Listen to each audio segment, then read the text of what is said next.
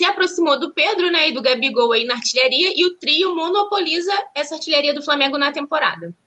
Ontem o Gabigol acabou sendo é, substituído pelo técnico Rogério Senna, deixou o gramado bem irritado, a gente trouxe isso na transmissão, e também a transmissão flagrou é, uma fala de Senna bem irritado aí na discussão dele com o Gabigol, enquanto camisa 9 ia para o banco de reservas. Reavaliação médica não aponta problemas físicos nem no Gerson nem no Diego, mas o camisa 10 é desfalque para o próximo jogo por suspensão. Tentando retornar na reta final da temporada, Rodrigo Caio segue fazendo treinos individuais, mas ainda é dúvida para o jogo contra o Bragantino. O STJD definiu a punição para o Gabigol, mas o atacante segue livre para jogar pelo Flamengo. O Flamengo chegou a pedir o adiamento do jogo contra o Bragantino, mas foi negado. E por isso o vice-presidente de futebol do Flamengo, Marcos Braz, disparou contra a, é, contra a instituição, falando que foi uma verdadeira piada. Emocionado, o Guilherme Bala, que estava ali jogando com o Sub-20, também atuou pelo profissional, se despediu do Flamengo e agradeceu ao clube. Algumas semanas a gente vem falando sobre o interesse do Montpellier em Tuller. Eles voltam a tentar o empréstimo do jogador e pode ser mais um a deixar o Flamengo em 2021. Teve jogador do Benfica tietando o Felipe Luiz e Gabigol e a gente está aí na dúvida se ele está cavando, hein, João? Ainda sobre o mercado, o Flamengo está bem próximo de contratar o primeiro reforço para a temporada, Bruno Viana, do Braga, que já até falou que está ansioso para vestir, para vestir o manto sagrado. Pô, notícia de última hora aí, quentinha, jornalista afirma que o Rafinha deve ser anunciado em breve pelo Flamengo. E é isso aí. Vamos ver o que, que vai acontecer, hein? Ainda tem isso, ainda tem Rafinha, tem muita coisa, como eu falei. Vai deixando o dedo no like, que é muito importante. Produção, já solta a vinheta que a gente vai passar, passar tudo pra galera.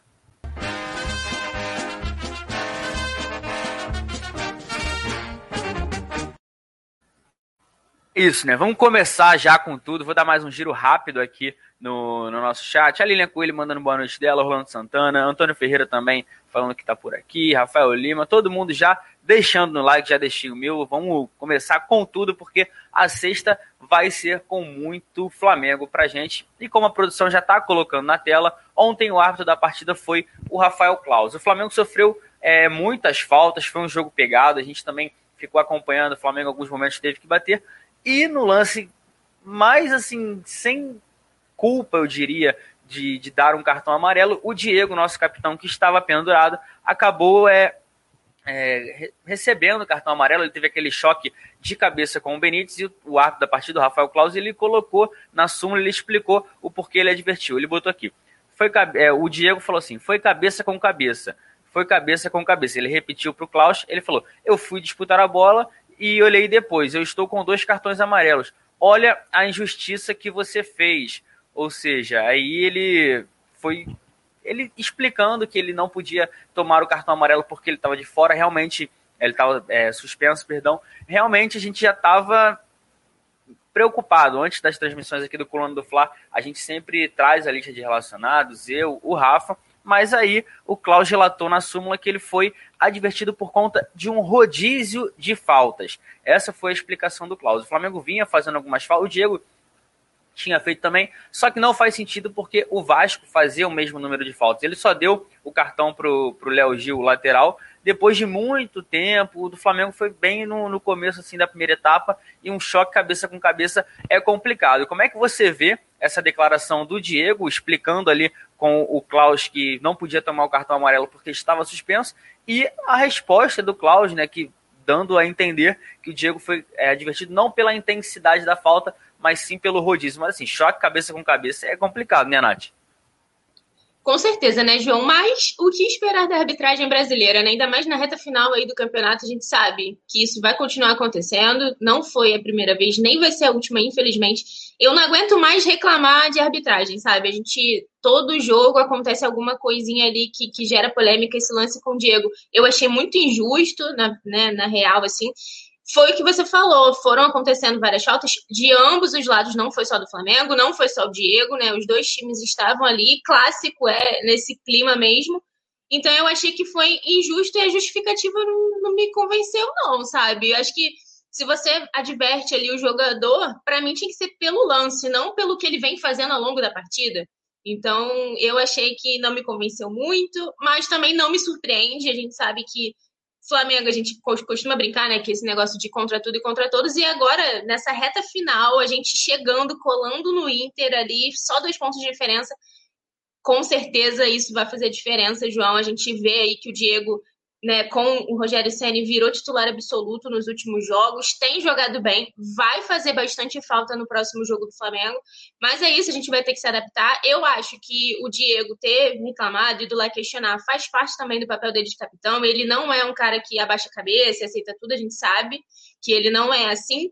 Então, acho que ele ter tentado argumentar é válido, mas também não adianta muita coisa com essa arbitragem que a gente tem aqui.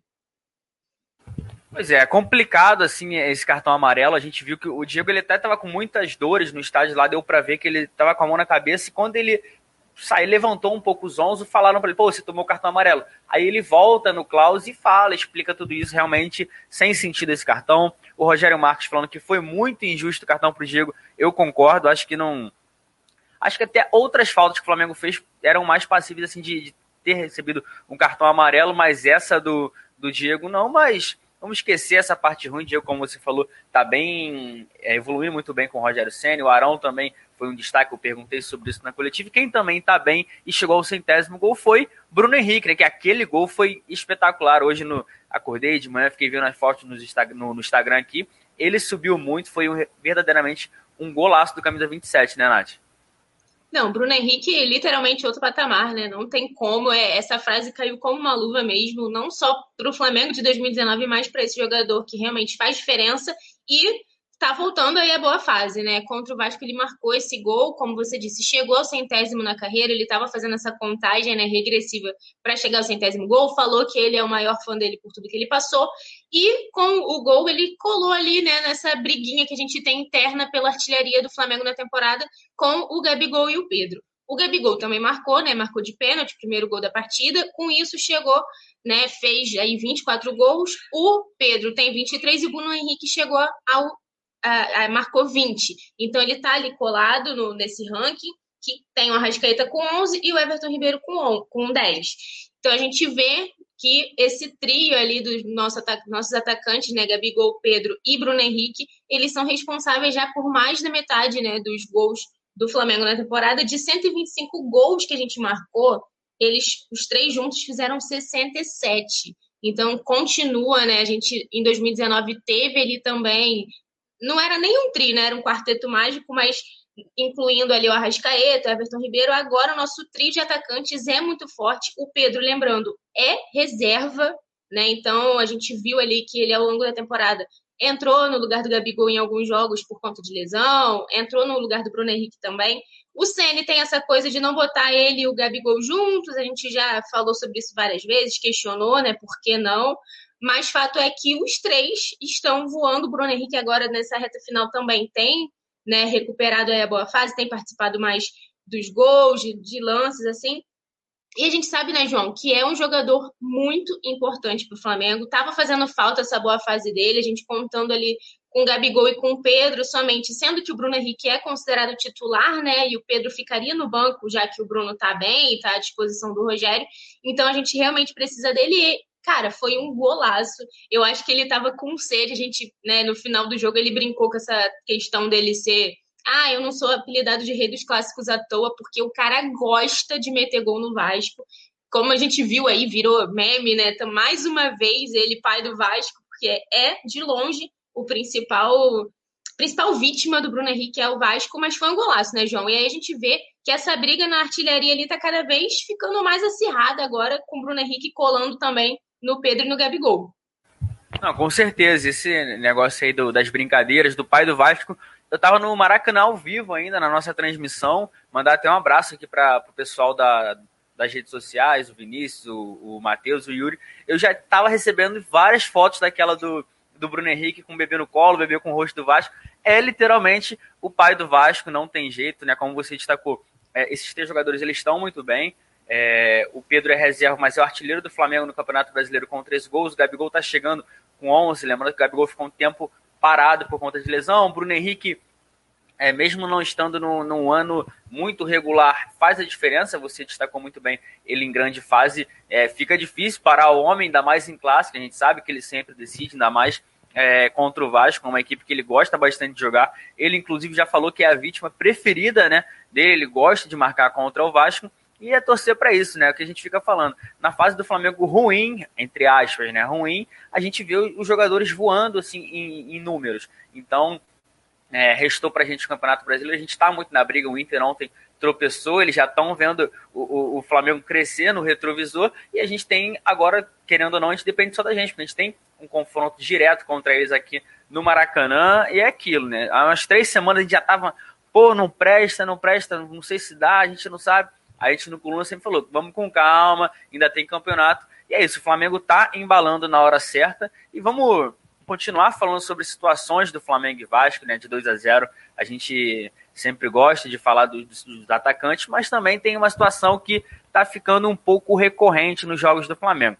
Como você destacou, o Ceni fala que não dá para jogar Gabigol e Pedro juntos. Então, normalmente ele vem tirando o camisa 9 dos jogos e colocando o camisa 21. Ontem não foi diferente, né? Só que o Gabigol normalmente não gosta de ser, é, de ser substituído, de sair da forma com que tem saído. E ontem a TV acabou, a, a TV que fez a transmissão né, pelo Premier, TV Globo, acabou captando uma mensagem do Rogério Sempre, o Gabigol, que eu vou ler aqui. Né? Ele foi substituído para a entrada do Pedro, como a gente falou, e num, num debate rápido ali, enquanto o Camisa 9 ia andando em, é, em direção ao banco de reservas, ele falou para ele, ele falou assim, para com isso, Gabriel, está ficando chato já é, criancice sobre a revolta do, Gabi, do, do Gabriel em, em, sair reclamando. Ele deu até um, um bico, um chute no, no copo d'água, e por isso o técnico falou isso, mas na coletiva ele falou sobre a, é, sobre a situação. Eu vou ler aqui. Ele falou assim: nenhum jogador gosta de ser substituído.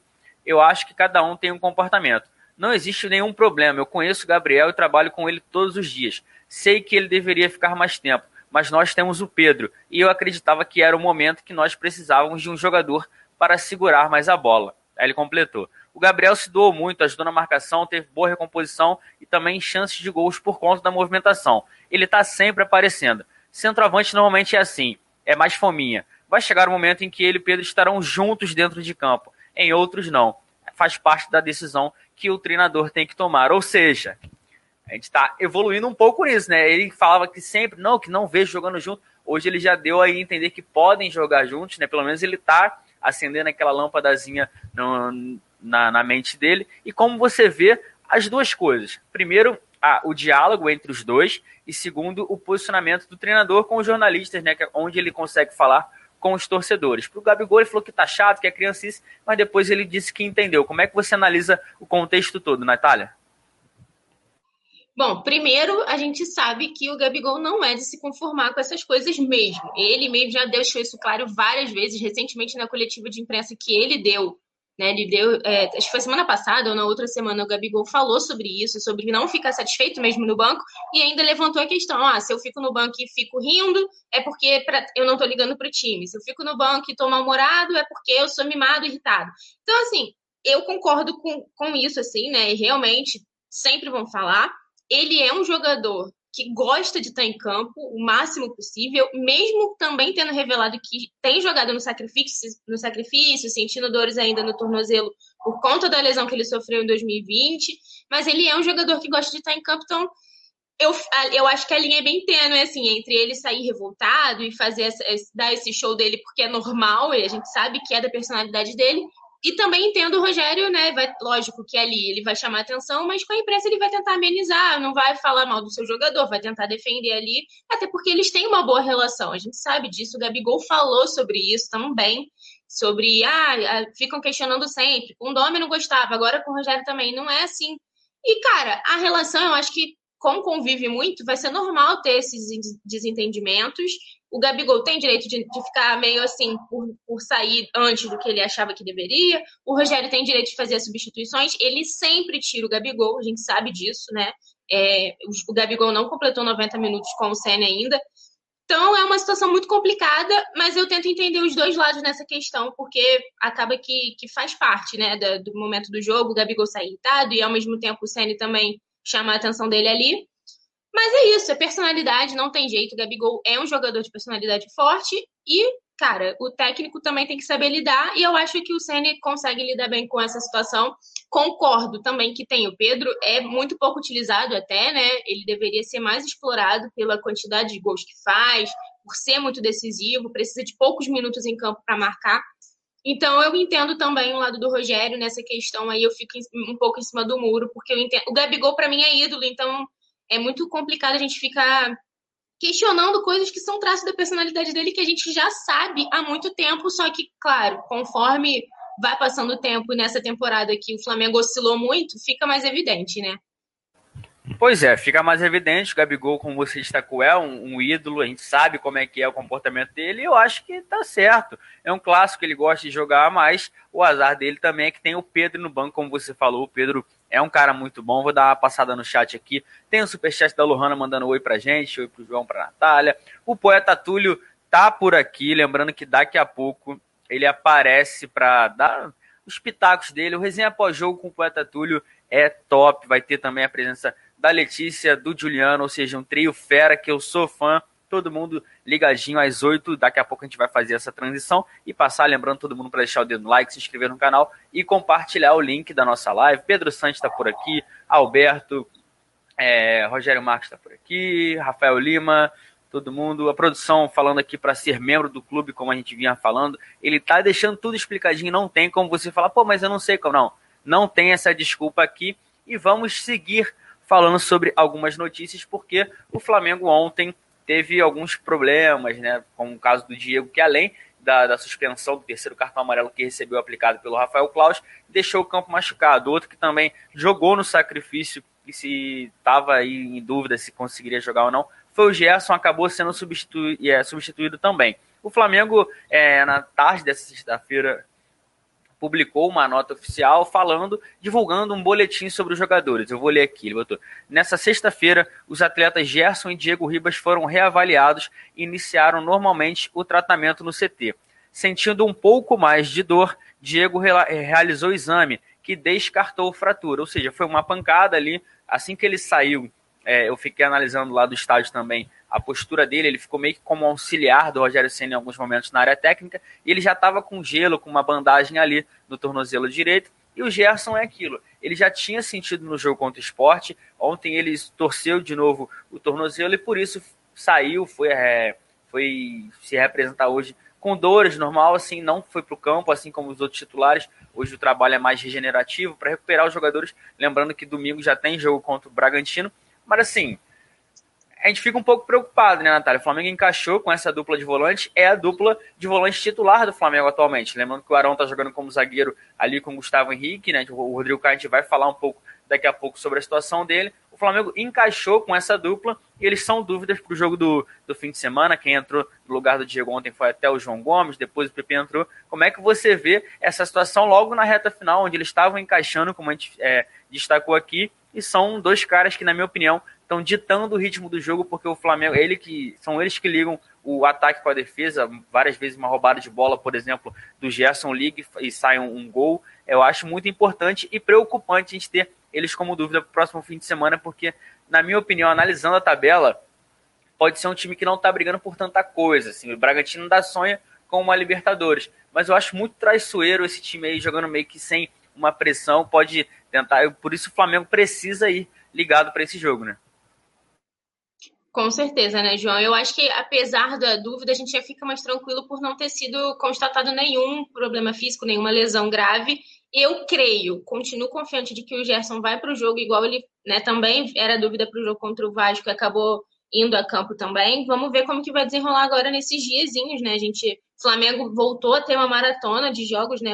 Uma sequência também pesada aí nessa reta final, mas está acabando, então a gente também tem que ficar focado nisso, porque está acabando. E em relação ao Diego, foi o que a gente falou, né, no, no começo. É um jogador que virou titular com o Senna aí agora nesses últimos jogos, estava jogando muito bem e vai fazer falta ali, a gente vai ver como que ele vai montar o time sem o Diego. Com o Gerson, eu já acho que pode ser que ele venha. Assim, como não foi constatada nenhuma lesão, nada grave, já está tratando, Eu, eu ainda sigo confiante de que ele vai para o jogo, mas eu acho que a gente vai perder bastante com o Diego. E ainda queria levantar uma questão aqui, porque a galera que acompanha a gente, está aqui sempre né, no chat participando, sabe do meu lado Dieguete. Então eu fico. É, sinto muito pela ausência dele, porque ele vinha numa sequência, numa crescente, né, com, com, com o Flamengo nessa era aí do Senna, nessa reta final agora que o Flamengo está crescendo, ele cresceu junto, levantou ali a moral do time também. Então eu acho que é uma perda muito grande, mas se a gente perder os dois, pô, aí complica mais ainda, né? Então é torcer para o Gerson recuperar e não ser realmente nada demais e ele evoluir nesse tratamento que ele já iniciou lá no Ninho do Urubu para ele estar tá à disposição e a gente ter o Gerson pelo menos em campo, já que o, o Diego está suspenso. Pois é, né? Um, um, desfalque do, no setor de meio campo a gente tem certo, que é o Diego. Então a tendência, caso o Gerson consiga jogar, é jogar Gomes e o Gerson ali, o Arão realmente deslocado o problema é se ele não não conseguir fazer esse retorno. Aí talvez, não sei, se ele iria com PP, aí a gente já tem que quebrar a cabeça de uma forma mais ampla, mas torcer, porque tem alguns dias aí, o Flamengo viaja no sábado para Bragança, onde vai fazer esse jogo, vai reencontrar o Maurício Barbieri, que está conseguindo um destaque lá no time. Vou dar um giro no chat aqui antes da próxima notícia, o Hércules está por aqui, é, Alzira B que também chegou, o Cássio Coelho também chegou aqui, Rafael Lima, Renato Gaúcho do Mengão. É, então tá bom, né? José Edilson falando que a rodada do título, eu concordo, eu acho que essa rodada vai ser fundamental. O Rogério Marques falando que tá torcendo pro Rafinha voltar, a gente vai falar sobre o Rafinha, muita coisa aqui. E já que a gente também está citando o Diego, o Gerson, pessoas que são jogadores, né, que são dúvidas para o próximo fim de semana, vamos falar do Rodrigo Caio ele segue lesionado, ele ainda não está fazendo trabalho com o grupo no Ninho do Urubu e por isso é dúvida para encarar o Bragantino. A gente torce para que ele consiga voltar nessa reta final de Campeonato Brasileiro. É o principal zagueiro do elenco, o cara a nível de seleção brasileira, mas infelizmente está pagando alguns. Sim, ele está levando muita. Não acho que nem pancada. Ele está sentindo muito o ritmo das partidas. Ele se lesionou no jogo da seleção brasileira foi Brasil e Peru, se eu não me engano, lá no Peru. Aí ele retornou, não conseguiu jogar. Ele jogou lá 78 minutos porque o Marquinhos havia se machucado também. Aí voltando aqui, fazendo tratamento no Ninho do Urubu, o nosso zagueiro acabou tendo outra lesão. Não foi no mesmo lugar, foi na panturrilha. Aí voltou depois de um tempo e agora está lesionado. Ou seja, são muitas lesões uma atrás da outra, a gente sabe da qualidade dele, mas ainda não está conseguindo é, ficar 100% na forma física ideal. E nessa reta, de campeonato, nessa reta final de campeonato brasileiro, o Flamengo está sendo obrigado até a improvisar o William Arão como zagueiro, não que fosse diferente, porque a primeira partida do William Arão como zagueiro foi justamente com o Rodrigo Caio. Aí ele se lesionou, entrou o Gustavo Henrique, que conseguiu crescer de produção jogando ao lado do William Arão. E sobre o Rodrigo Caio, treinou, ele Flamengo está jogando, ele está indo para o CT, fazendo esse tratamento intensivo, mas ainda é dúvida para o jogo contra o Bragantino. Nosso principal zagueiro, então, Natália, ainda não sabe se vai poder ajudar o Flamengo nessa, nessa partida do fim de semana. Como é que você vê a ausência do nosso zagueiro? Mas, assim, por outro lado, a gente conseguiu encaixar o Arão com o Gustavo Henrique. Eu acho que o Rodrigo Caio 100% é titular no lugar, pelo menos do Gustavo Henrique. Não sei como é que está sendo a visão do, do Rogério Ceni de fato com o William Arão nessa situação toda, né, já que ele não está podendo contar com o zagueiro, outros zagueiros não estão é, numa forma tão boa, como o Tuller, o Gustavo, o Léo Pereira e também o Natan, e nisso fechou. A gente tem esses dois pontos. O, o Rodrigo Caio segue como dúvida e a zaga está é, ajustada. Como é que você vê essa situação toda? E vou fazer a pergunta da fogueira com o Rodrigo Caio à disposição. O que, que você faria? Tiraria o, o Gustavo Henrique, o Ilharão. E aí, como é que fica para você? Cara, de forma surpreendente, a zaga Arão e Gustavo Henrique tem dado certo, né? Eu, eu, até brinquei aqui em casa esses dias, falei, cara, eu tô ficando confusa para me referir ao Arão. Eu não sei mais se eu falo volante, se eu falo zagueiro, porque ele assumiu ali a posição mesmo e de forma, como eu disse, surpreendente, tem ido bem. Ele que é um jogador bastante questionado, né, pela torcida, tá, tá numa fase boa ali, mesmo jogando adaptado. Quanto à situação do Rodrigo Caio, a gente, eu, eu acho que assim, a gente já nem tem mais mesmo que contar com ele, pelo menos nesses jogos que faltam, infelizmente. Não, não sei se, se ele vai estar tá pronto para os próximos jogos. Eu acho que né, para encarar o Bragantino realmente é muito difícil, ele está sem ritmo também. Então, eu acho dificilmente ele joga. E o problema, eu acho, nesse, nesse caso, é justamente a ausência do Diego também, porque uma das opções é voltar com o Arão lá para o meio e colocar o Natan, que não sei o que aconteceu, que o Rogério Senna teve um, surto que o menino sumiu, parece que nem faz parte mais do elenco, né? E era um jogador também que estava ali bem e, e é um jogador promissor, um zagueiro promissor, mas como você botou na fogueira aí em relação ao Rodrigo Caio, eu acho que ele 100%, a minha zaga ainda continuaria sendo o, o Rodrigo Caio e o Natan. Só que a gente sabe que com o Rogério Senna é muito difícil acontecer. Eu não sei o que aconteceu para ele ter ali essa, sei lá, aversão a, ao nosso moleque ali da base. Então eu acho que no momento, para normalizar a situação do Arão, apesar dele de eu achar que ele está indo bem, eu manteria o Gustavo Henrique até que ele faça uma nova besteira, porque por enquanto também a gente também tem que ser justo, ele não tem comprometido, tem ido ali, melhorou um pouquinho agora nesses últimos jogos também. Não sei se justamente porque encaixou melhor com o Arão, de repente é isso, né?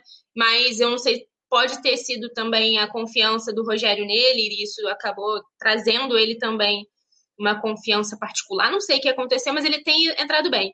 Mas eu, se fosse no mundo ideal, manteria o Rodrigo Caio 100% com o Natan, e aí voltaria o Arão lá para a posição dele, porque é onde ele também se sente mais confortável para jogar.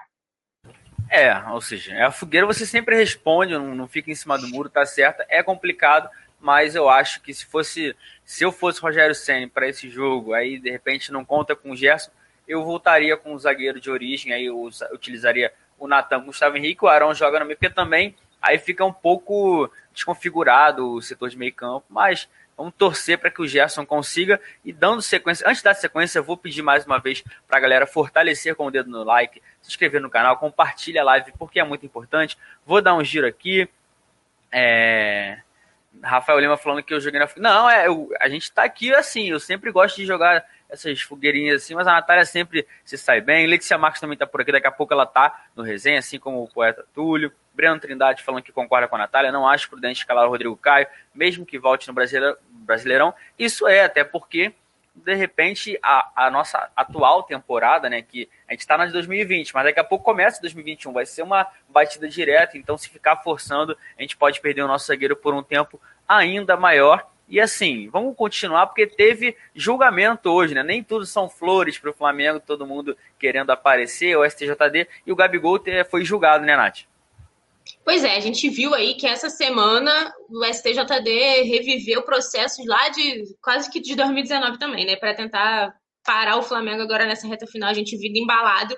E um dos jogadores que foi julgado foi o Gabigol. Mas a notícia não é tão ruim assim, né? Porque o Gabigol, apesar de ter sido advertido pelo STJD por conta de uma expulsão dele lá na, é, na 26 rodada, é, ele acabou sendo, ele não foi suspenso, então continua jogando normalmente, né? Então isso é uma boa notícia, a gente vê que ele tá numa fase boa, como a gente disse. É um jogador decisivo, assim como o Pedro também é, o Bruno Henrique tá se recuperando, mas a, a, a boa fase do Gabigol, e apesar de todas essa, essas cenas ali com o Rogério Senna e tudo isso, eu acho que o Rogério já entendeu também a importância do Gabigol para a equipe, né? De, de não botar mais ele no banco, ainda mais nesse momento.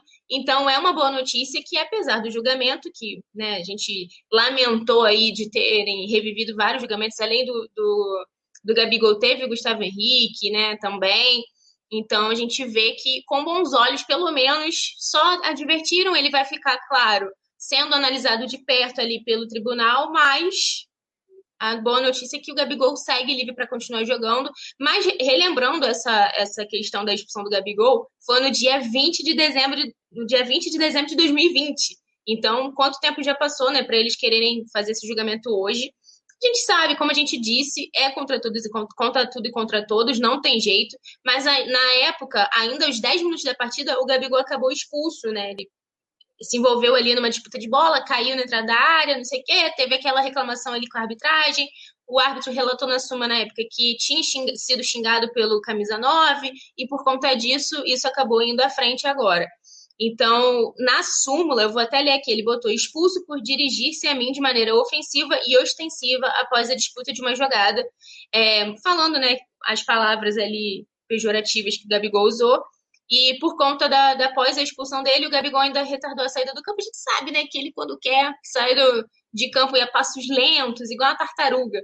Então, ele é, acabou que teve essa, essa advertência, mas não, não foi suspenso. E o, durante o julgamento também dessa sexta, o zagueiro Gustavo Henrique, como eu disse, que também havia sido julgado, ele foi punido com um jogo de suspensão, mas já foi considerado cumprido porque ele não entrou em campo contra o Santos. Então aí também já está tudo ok, Gustavo Henrique também segue normal. Então fica aí essa é boa notícia, né, João? Pelo menos a gente vê aí que o STJD tentou dar aquela tumultuada ali agora nessa reta final, mas os dois jogadores seguem livres aí para continuar entrando em campo. Pois é, boa notícia, né? O que não dá, assim, na minha opinião, né? Não estou agora passando informação, estou fazendo, tô colocando meu ponto de vista. O julgamento do Gabigol não via necessidade nenhuma, porque ah, ele foi xingado. Depois, no jogo da Copa do Brasil entre São Paulo e Grêmio, o Hernandes fez muito pior com o mesmo árbitro da partida e nem expulso foi.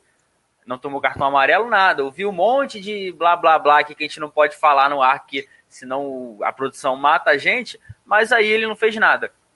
E o do Gustavo Henrique, pior ainda, porque foi uma falta ali onde ele não foi desleal, ele não foi para quebrar o jogador do Botafogo, ele simplesmente preferiu fazer a falta para evitar do Flamengo tomar um gol lá no Engenhão, naquele jogo contra o Botafogo, o Flamengo venceu, e na última bola o Botafogo ia saindo na cara do gol, ele foi fez a falta, nada demais, um lance normal de jogo, foi expulso, já cumpriu, então o STJD sempre querendo aparecer muito nessa reta final de campeonato, então boa notícia, como a gente falou, a gente fica na esperança agora do Bruno Henrique, porque eles reabriram o processo do nosso camisa 27 também. Eles já tinham dito lá é, que não tinha sido nada demais, um lance totalmente sem querer, mas do nada alguém passou alguma informação que eles decidiram reabrir aquele lance do Flamengo Goiás, onde ele bate com o, a chuteira no rosto do Breno, no volante. Mas assim, ele foi correr, não tinha ali nenhuma intenção de maldade. A gente torce para também que o Bruno Henrique não seja punido, até porque o Felipe Melo não foi punido pela aquele lance lá no jogo contra o Vasco,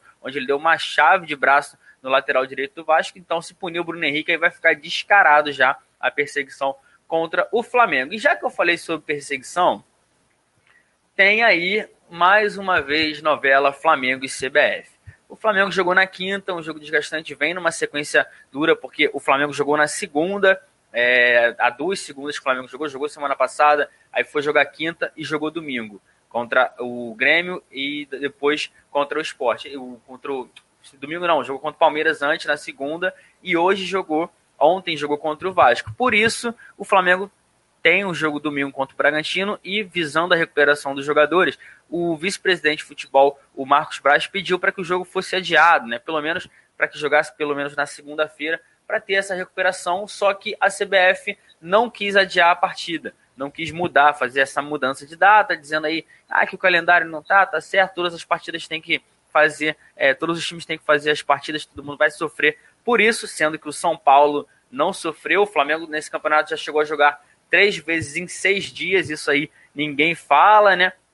E nas redes sociais o Marcos Braz se pronunciou sobre esse veto da CBF, ele escreveu né, no seu Instagram assim, uma verdadeira piada marcar esse jogo para o domingo. Isso visando, como eu disse anteriormente, a recuperação dos jogadores, porque é uma batida muito forte. O Flamengo está fazendo jogos assim de alta intensidade, porque todo mundo contra o Flamengo parece que está jogando final de Copa do Mundo. E ele foi lá, assim, numa boa. O Flamengo entrou com uma representação para tentar adiar esse jogo e a CBF simplesmente, não, não vou adiar, acho que não tem necessidade, mas é aquilo, né? quando o assunto se trata de Flamengo, a CBF também já vem pronta para dizer ou não. Já vem com a caneta aqui para marcar um X, não quis. O Flamengo teve uma situação parecida com o São Paulo, porque é, jogos precisavam ser remarcados. O Flamengo, para não ter isso tudo, jogou em um período de seis dias. Jogou, foi contra o Goiás no primeiro turno na terça-feira, jogou contra o Bragantino na quinta. E no fim de semana encarou o Corinthians, aquele jogo que a gente goleou o Corinthians por 5 a 1 O São Paulo teve jogo contra o Botafogo, Goiás e Atlético Paranaense, mas isso tudo eles conseguiram encaixar dentro de um mês. Aí a gente fica olhando, eu não sei o porquê desse veto, um dia não ia fazer diferença, a gente sabe, ah, de repente tem contrato de televisão, mas aí não pode ser é, mais importante do que a saúde dos jogadores, porque, assim, é o risco que a gente corre. A gente já perdeu o Rodrigo Caio, a gente perdeu o Thiago Maia, o Diego é dúvida, o, Ge o Diego praticamente descartado, o Gerson é dúvida. E nisso, a CBF não está nem aí para um time que briga pelo título do Campeonato Brasileiro, Natália. Como é que você vê essa situação toda e esse posicionamento da CBF de sempre não facilitar a vida do Flamengo quando o assunto é ter esse relacionamento interno aí, de tentar mudar uma coisa aqui, outra ali. O Flamengo nunca consegue, né? João, assim como eu falei da arbitragem, nada vindo da CBF, da CBF também me surpreende. A gente já sabe da má vontade que eles têm com o Flamengo. Né, tem essa, esse atrito ali interno que a gente não sabe por que dessa má vontade. A gente sempre fala aqui também, né, que o presidente da CBF é, é, São Paulino, tem, a gente não sabe se isso interfere de alguma forma, mas também não me surpreende. Eu acho que, né, eu vi acho que a Alzira aqui falando, né, você, sabe já que vai ser negado porque que fica se humilhando eu acho que nesse, nesse caso é muito complicado, porque o clube tem que tentar fazer a parte dele, que é né, zelar ali pelos seus jogadores, não tem jeito. Tá, tá muito pesado essa reta final, jogando em dias muito seguidos, muito em cima um jogo é, do outro, assim, numa sequência muito avassaladora, e como você disse, a gente está tendo muito jogador lesionado. 2020 foi um ano completamente diferente de tudo que a gente viveu. Teve uma, jogador né, morando lá no departamento médico, o Rodrigo Caio foi um ele ficou muito tempo no departamento médico agora, voltou, a gente não, não tem previsão também de retorno. Já tem Thiago Maia que também se lesionou e está fora. Então a gente não, é, não consegue parar de, de conseguir né, dar um jeito nisso. E a confederação não, não olha para todos os times com. Para todos os clubes com o mesmo olhar. A gente sabe que falta critério né, para arrumar o calendário, essa boa vontade de, ah, vamos aqui tentar fazer o melhor. A gente sabe que não existe isso se por um acaso fossem aceitar ali o pedido do Flamengo, com certeza não seria porque, ah, nossa, vamos tentar fazer o melhor aqui pro clube. Não, seria por algum outro interesse por trás disso. Então, cara, é, a, o Flamengo fez a parte dele, que era tentar. A gente já imaginava que isso seria negado, né? Como a gente falou, tem essa má vontade existente ali que eles não escondem. Mas é isso, o clube tentou, teve essa negativa. O Braz, que é um dirigente que estava um pouco sumido, agora aí com essa nossa sequencinha aí, apesar de ainda oscilando, a gente está conseguindo botar, vencer né, os jogos no momento certo, ele aparece com essa revolta, que também é justo, né? Porque é, realmente é lamentável você ver que falta. É, ô, Nath, não, só para completar e colocar mais uma pimenta nisso aí, nessa informação toda, até para você comentar e o pessoal do chat eu vou trazer a data dos jogos da próxima rodada. O, o Bahia joga sábado com Goiás, o Atlético Goianiense joga é, contra o Santos também no sábado. Domingo, único jogo da rodada. O Flamengo jogou quinta, assim como o Internacional. Bragantino e Flamengo. Aí na segunda jogam Botafogo e Grêmio. E o Inter joga só na quarta-feira contra o Esporte. Ou seja, tem espaço para botar o jogo no meio de, da rodada, no meio de semana, perdão. Porque depois o Flamengo vai encarar o Corinthians apenas no domingo. Ou seja, não, quer, não quis jogar nem para segunda-feira, nem para o meio de semana, tá forçando o Flamengo a jogar no, no domingo, né? Ou seja, o Inter também jogou na quinta, no mesmo horário, tudo bem. Só que o Inter vai jogar na quarta-feira, vai ter um tempo de recuperação, tempo a mais para treinar. Um jogador, por exemplo, o caso que a gente estava falando aqui de Gerson, de Diego, jogadores que poderiam ter uma recuperação maior para estar em campo, não vão ter porque simplesmente a CBF não quer. Aí fica complicado também, né? Pois é, como a gente disse, para mim tudo se resume a má vontade e falta de critério. É, isso fica claro, assim, quando a gente vê. O pessoal estava perguntando, o João já respondeu aqui quando o Inter, o Inter joga, e a gente vê que realmente, cara, é, é surreal. Eu não sei quem monta o calendário e acha ok, pensa assim, ah, não, vamos colocar esse time aqui para fazer ter essa sequência pesada e esse aqui não não dá para entender, mas como eu disse, assim como a arbitragem brasileira, a gente fica batendo na tecla de que não existe critério, a CBF vai pelo mesmo caminho, né? Tá tudo ali interligado. E eu acho também que não adianta. A gente, claro, tem que bater sim, criticar sim. Mas, cara, não vai adiantar, porque eles vão continuar fazendo do jeito deles e o que convém. Então, a gente tem que tentar, como eu disse aqui hoje várias vezes, contra tudo e contra todos. É isso, não tem jeito. Eu vi, não, não perdi aqui o comentário de quem foi, mas, ah, o Rogério Marques falou mesmo assim: vamos passar pelo Bragantino e vamos ser campeões. Cara, a gente tem que fazer a nossa parte independente, né, de, dessa falta de critério ali do que eles estão tentando fazer. A gente sabe dessa má vontade. Imagina, Flamengo bicampeão aí seguido, já com o oitavo título brasileiro. É pra, pra, pra galera ficar nervosa mesmo com isso. Então, é isso. Eu acho também que a gente tem tudo para ganhar esse jogo. Mas, claro, se tivesse um pouquinho mais de critério, seria ótimo, né? seria excelente contar com bom senso, mas a gente, infelizmente, é, tem que fazer a nossa parte sem se ligar muito com o que vai acontecer externamente. Pois é, mas vamos esquecer isso, vamos falar sobre outras coisas, porque teve o Guilherme Bala, que não, o Flamengo não quis exercer o direito de compra dele, e ele se despediu do Flamengo, né, Nath? Pois é, a gente viu que no domingo, dia 31, o Flamengo tinha sinalizado a Madureira, que detém né, os direitos de compra do, do Guilherme Bala, tinha sinalizado esse interesse de comprar o, o jogador em definitivo. Só que com isso, o Flamengo desembolsaria 600 mil por 70% dos direitos do, do federativos do atleta.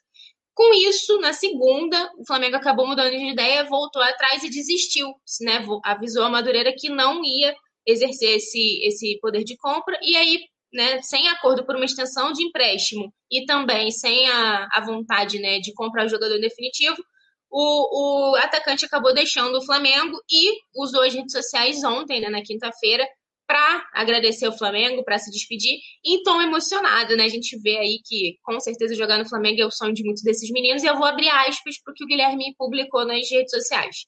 Hoje me despeço do clube que aprendi a gostar e que foi minha segunda casa. Aqui cresci, evoluí e melhorei como pessoa e atleta.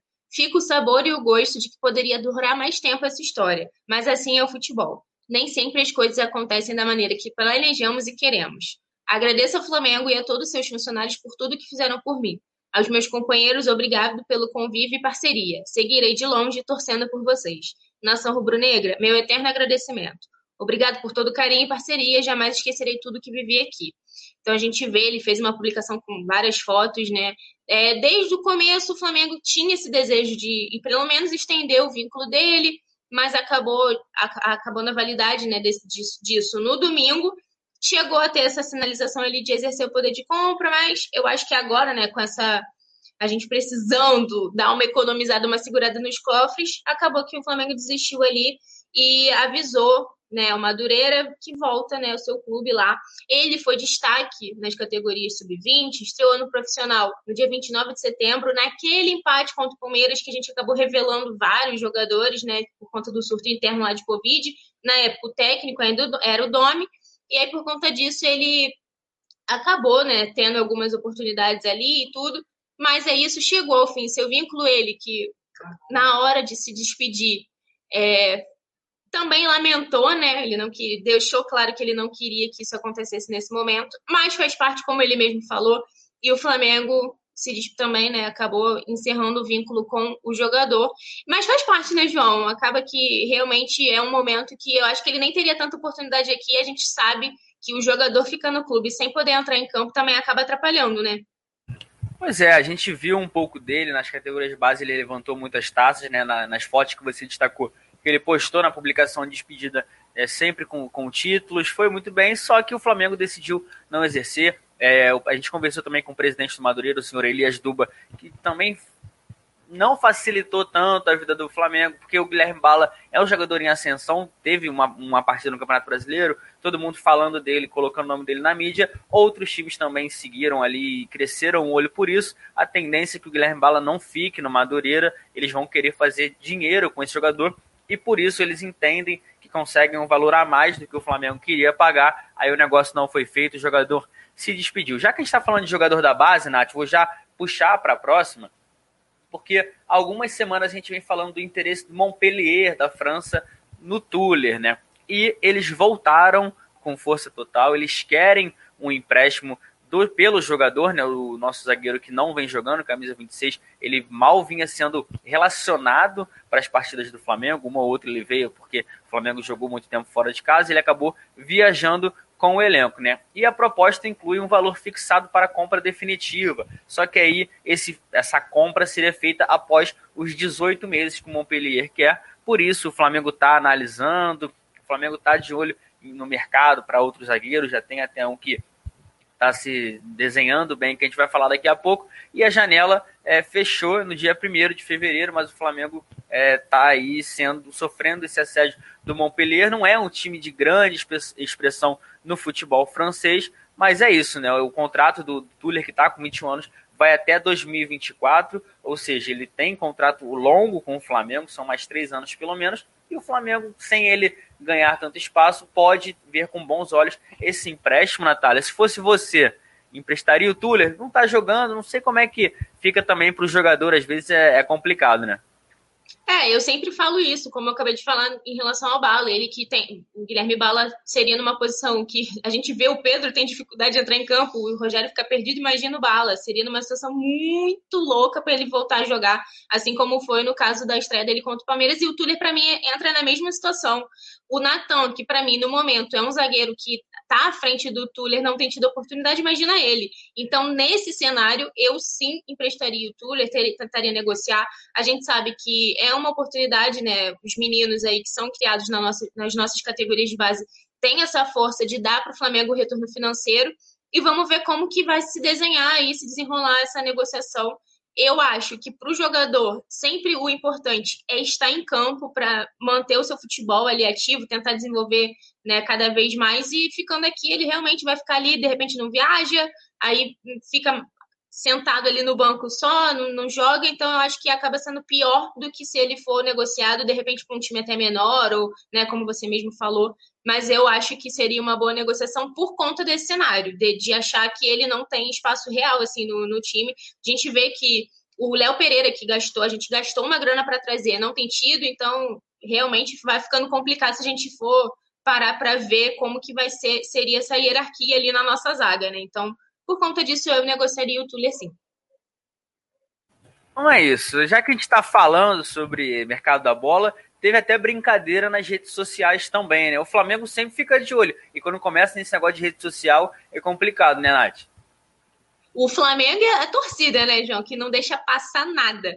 Com a vitória né, no clássico ontem, os nossos jogadores sempre ficam muito ativos ali em rede social, postam foto, vídeo, e aconteceu do jogador do Benfica, que né, treinado agora pelo Jorge Jesus, é, ter comentado aí na foto do Felipe Luiz com o Gabigol ele elogiou né, os jogadores, tanto lateral quanto atacante, botou lá, o, o Felipe Luiz postou a foto falando que queria, é, que querido Gabigol, e aí o, o jogador que é o Luiz Miguel Afonso Fernandes, mais conhecido como Pise, comentou que jogadores, que craques. E claro que isso, né, virou assunto nas redes sociais, porque a galera, como eu disse, não deixa passar nada. O pessoal fica de olho, começa a falar que o jogador tá cavando aquela vaguinha, querendo vir. E, e, eu acho, né, João, que por conta do relacionamento até dele agora mais próximo lá com o Jorge Jesus, de repente influencia ele ficar de olho no que está acontecendo aqui, né? O Jorge Jesus, que está lá no Benfica, a gente deu notícias sobre o estado de saúde dele, né, recentemente, por conta da Covid. E aí a gente vê que o Flamengo segue sempre na mira desses jogadores. Ele que é um jogador, tá lá desde 2013. Então a gente vê, é um jogador de, de seleção, né? Atua na seleção portuguesa. Então, Flamengo está podendo, os nossos jogadores realmente craques, né? Tanto Felipe Luiz quanto Gabigol, recebendo elogios e, lógico, que a torcida não ia deixar passar essa também, né? Pois é, ninguém quer deixar passar. Certeza que o Pise deve ficar perguntando para o Jorge Jesus como é que é o Flamengo. Ele jogou com o Gabigol, o Gabigol, para quem não lembra, jogou no Benfica, tem essa relação com o Felipe Luiz, é muito amigo do, do nosso lateral também. E é sempre, eu para mim é gratificante ver jogadores assim de clubes europeus gigantes do futebol europeu comentando como era o Neuer, o Vidal, até o Podol, o Podolski depois começou a irritar um pouco, que não teve chance de vir e não quis vir. Já que a gente falou de futebol português e de negociação também, aí sim a gente já está perto de contratar o primeiro reforço para a atual temporada e trata-se de Bruno Viana, atual 2021, né? Que é esse negócio de ficar com barra 2020 barra 2021 é complicado, mas para o ano de 2021 deve ser o Bruno Viana, um zagueiro que é do Braga, que é treinado pelo Carlos Carvalhal, que é, inclusive esteve bem perto de fechar com o Flamengo, depois ele deu declarações que ah, é, não foi fácil dizer não ao Flamengo, e está lá no Braga, e quem é um dos jogadores dele é o Bruno Viana, o brasileiro, e a gente fica de olho nisso tudo. Ele está no futebol português, ele está bem próximo de fechar com o Flamengo, mas ainda não tem nada certo. Ele, inclusive, falou com o Renan Moura, da, da Rádio CBN, nosso parceiro. Ele só falou brevemente e disse que está ansioso para poder jogar pelo Flamengo para vestir o manto sagrado. Ou seja, deu indícios aí que a negociação está já bem avançada e deve pintar aqui. Como é que você vê aí, o Nath, Flamengo já se reforçando, reforçando a zaga, que foi reforçada para essa temporada, mas alguns jogadores perderam espaço, foi o caso do Tuller que a gente falou, e também o Léo Pereira, o que, que você tem para falar para a gente aí? Eu, particularmente, João, não conheço muito do jogador. Tô aqui, separei os números dele aqui que o Coluna do Fla deu né, nas redes sociais, das temporadas 19 e 20, 20 e 21 do jogador, 58 jogos, 3 gols, 58 desarmes, 30 dribles sofridos, 142 cortes, 83 intercepções, interceptações, 64 faltas cometidas, 7 erros defensivos, 55% de aproveitamento em duelos aéreos. Eu acho que, né, pelo que eu andei vendo aí, desde que começou a ventilar o nome dele, parece ser um bom jogador. E numa posição que a gente falou aqui várias vezes que para a temporada 2021 era que o Flamengo precisava priorizar mesmo por conta dessa falta ali de, né, de ter dado certo tanto o Léo Pereira quanto o Gustavo Henrique. A gente não tem como ficar jogando com o Arão improvisado a vida inteira, né? Então eu acho que o Flamengo está certo em começar a olhar com carinho e a, a ver o mercado para essa posição, porque realmente foi o nosso maior problema na temporada 2020. Então agora nessa reta final a gente se encontrou um pouco, deu uma melhorada, mas claro que para a temporada 2021 é muito importante que a gente consiga né, tentar fazer uma coisa mais sólida, né, João? Pois é, a gente torce para que feche, que seja um jogador que consiga vir e vestir a camisa do Flamengo com, com, raça, com amor e paixão, que é o que a gente espera, a gente deseja sorte, mas ainda vale lembrar, não foi nada assinado, tá tudo bem encaminhado, ele já revelou essa ansiedade para defender o Flamengo, e é aquilo, né? Eu tenho certeza que ele deve estar tá louco, não deve estar tá nem dormindo para fechar com o Flamengo, é o sonho de todo jogador vestir é, o manto sagrado, então a gente deseja sorte, a gente vai acompanhar, por isso que é muito importante todo mundo ficar ligado no coluna do Fla, e já que estamos falando de jogadores que podem chegar, Natália, tem um aí que é bem conhecido da galera já também, né?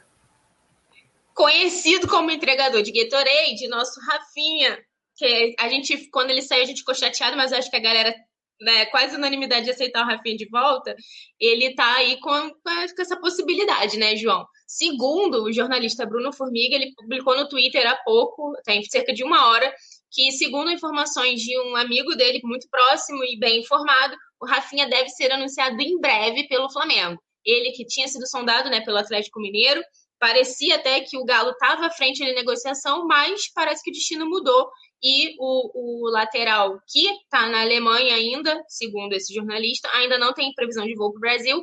Mas, João, ontem o, o Globo Esporte deu uma matéria falando que o Flamengo projetou uma conversa sem compromisso com o Rafinha, com alguns limites e condições ali para tentar ver se o jogador ia querer vir mesmo, né?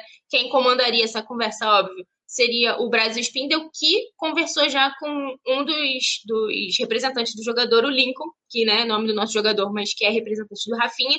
E aí aguardam a chegada dele ao Brasil para avançar e saber como que vai ser, o que, que ele deseja fazer da carreira mas o clube né, segue nesse raciocínio da proposta do Diego Alves, né? Também nesses moldes mais ou menos de um ano, tudo. Não vai ser com um salário super alto. Então, se o Rafinha vier realmente porque quer estar aqui, ele que tem uma identificação grande com a torcida, a torcida ficou com ciúmes da saída dele, na verdade, o que chateou foi muito isso, né? Mas a informação é essa de que ele pode ser anunciado aí nos próximos dias. E vamos ver, né, João? Eu, particularmente, cara, gosto do, do Rafinha. Apesar de ter achado que o Isla assumiu bem a posição, o Rafinha, ele é ídolo por tudo que ele fez por nós em 2019. Mudou ali a lateral. É uma posição muito complicada, né, da gente ter um bom nível e a gente. Com o Rafinha, realmente a chegada dele elevou o patamar na lateral, Felipe Luiz também do outro lado eu aceitaria sem pensar duas vezes, claro, que sem fazer nenhuma loucura financeira, né, João? Não, com certeza. Eu, eu sou uma pessoa que eu não guardo rancor. O Rafinha, eu era muito fã. Era, não sou, né? Porque o cara ainda joga tudo. E eu aceitaria de volta. Mas também tem esses moldes. A gente tem o Isla, que é todo respeito entre os dois. Eu sou muito mais o Rafinha.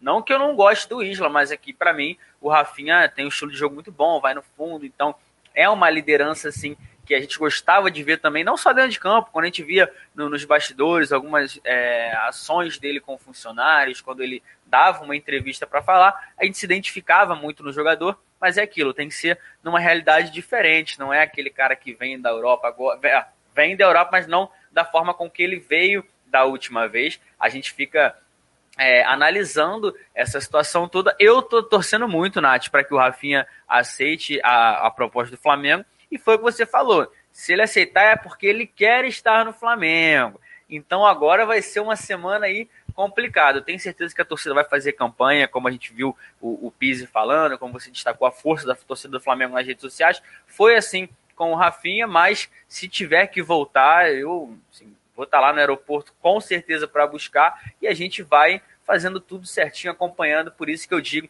todo mundo se inscrevendo no canal é muito importante. Nath, um prazer fazer o Notícias com você, mas agora a gente passa a bola para a rapaziada do Resenha. Então, todo mundo ligado, deixa o like e tamo junto. Alô, nação do Mengão! Esse é o Coluna do Fla. Antes de começar o resenha ao vivo, deixe seu like, se inscreva no canal, compartilhe nossos vídeos, comente, comente bastante, queremos te ouvir. Aqui você tem a mesa redonda mais democrática da internet rubro-negra, a maior emoção e vibração nos jogos do Flamengo, notícias do Fla, resenha ao vivo, entrevistas e muito mais. Esse é o Coluna. Saudações rubro-negras.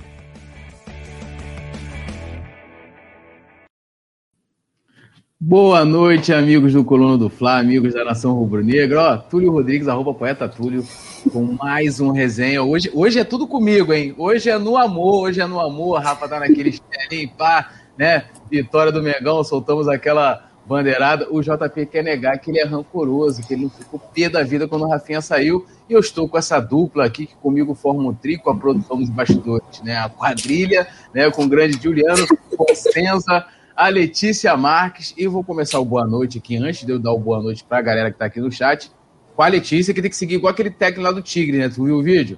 Primeiras damas e tal, pá, não sei o quê. Então vamos deixar as damas falarem primeiro. Letícia, seu boa noite. Boa noite, Túlio. Boa noite, Juliano. Boa noite a galera do chat que está aí acompanhando com a gente. Sempre um prazer estar aqui nesse resenha para comentar bastante. Já que eu sempre estou comentando com o Túlio, nos bastidores, com o Juliano Sim. também. Então, às vezes, eu apareço aqui no resenha. Mas é sempre um prazer. A galera do chat já vou pedir para deixar o like. Enquanto o Rafa tá no chinelinho. A gente está aqui trabalhando, né, Túlio? Isso aí, isso aí. Estamos trabalhando. O Rafa tá lá, né, dando aquela, aquela aliviada para a sua voz, que ontem, né, brilhantemente narrou dois gols. E o Pablo Molinari me lembrando que a série The Crown foi indicada ao Globo. Eu quero ver o Flamengo com o Globo de Ouro, meu amigo. Agora é ele. Seu boa noite, Juliano. Boa noite, Túlio. Boa noite, Letícia. Boa noite, galera do chat. É... Dia feliz, né? Depois de vitória né, do Flamengo. É... Vitória que nos aproxima da liderança. Então é bom aí para a galera já, já ir compartilhando, para todo mundo ver uma live divertida, de resenha. E vamos para cima. É isso. É isso, vamos para cima. Deixa eu dar só uma boa noite aqui para rapaziada. João RN Andrade, Rafael Lima, Yuri Reis, grande Yuri, Urubu Rei também. Já vou mandando logo aquele salve para Salvador, pá, aquela parada toda. Renato Gaúcho no Mengão, aí o perfil tá interagindo desde, desde o notícia que eu tô acompanhando. Pablo Amolinari já falei, Anderson Amorim, Rafael Lima também, o JP, Aline Queiroz, Cláudio Quartim, Wellington Moreira, Elias Lima, tudo nosso. Produção pode chamar a vinheta que o resenha começar de vez aí. Tudo nosso.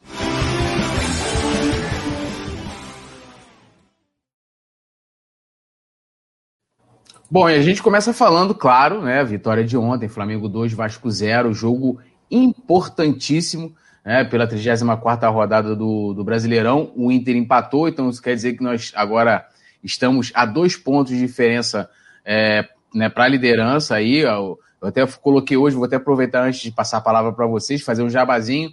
Tem vídeo meu lá no coluna do Fla Play então, depois do resenha, vocês corram lá. Não é um canal secundário, é um canal de conteúdos exclusivos aqui.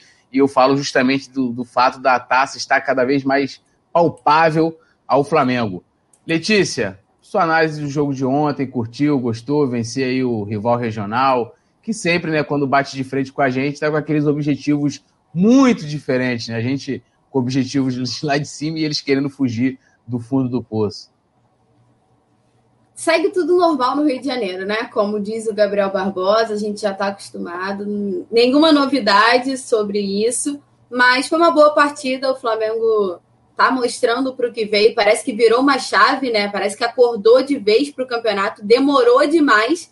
E eu vou falar o que eu já falei aqui, já até devo ter comentado com você o Campeonato Brasileiro quer muito que o Flamengo seja campeão, né? Porque vai revira, vai acontecendo vários reviravoltas. O Flamengo já deixou passar algumas oportunidades e agora, mesmo assim, volta a depender só de si para ser campeão. Então, assim, Parece que o Brasileirão quer muito que o Flamengo conquiste o título e agora o Flamengo tem a chance novamente de fazer só a parte dele, né? Vai enfrentar o Bragantino agora, depois pega o Corinthians e aí o Inter e o São Paulo. Então, essa sequência aí do Flamengo para ser campeão brasileiro está novamente só nas mãos do Flamengo, muito por conta do confronto direto com o Internacional, né? A gente tem que lembrar também, então tem que ficar sempre atento. Tem toda essa questão da CBF envolvendo o jogo do Bragantino que a gente vai falar também, mas assim, eu acho que agora dá, Túlio. Eu estava resistente, eu estava resistente, eu não estava conseguindo, mas agora ficou tudo muito palpável, como você falou lá no coluna do Fla Play.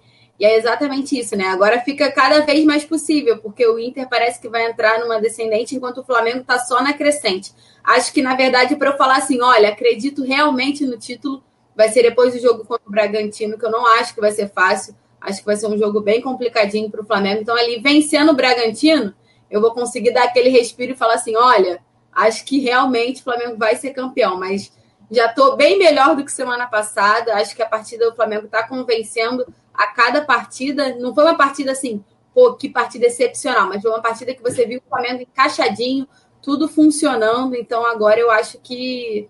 Acho que agora vai, Túlio.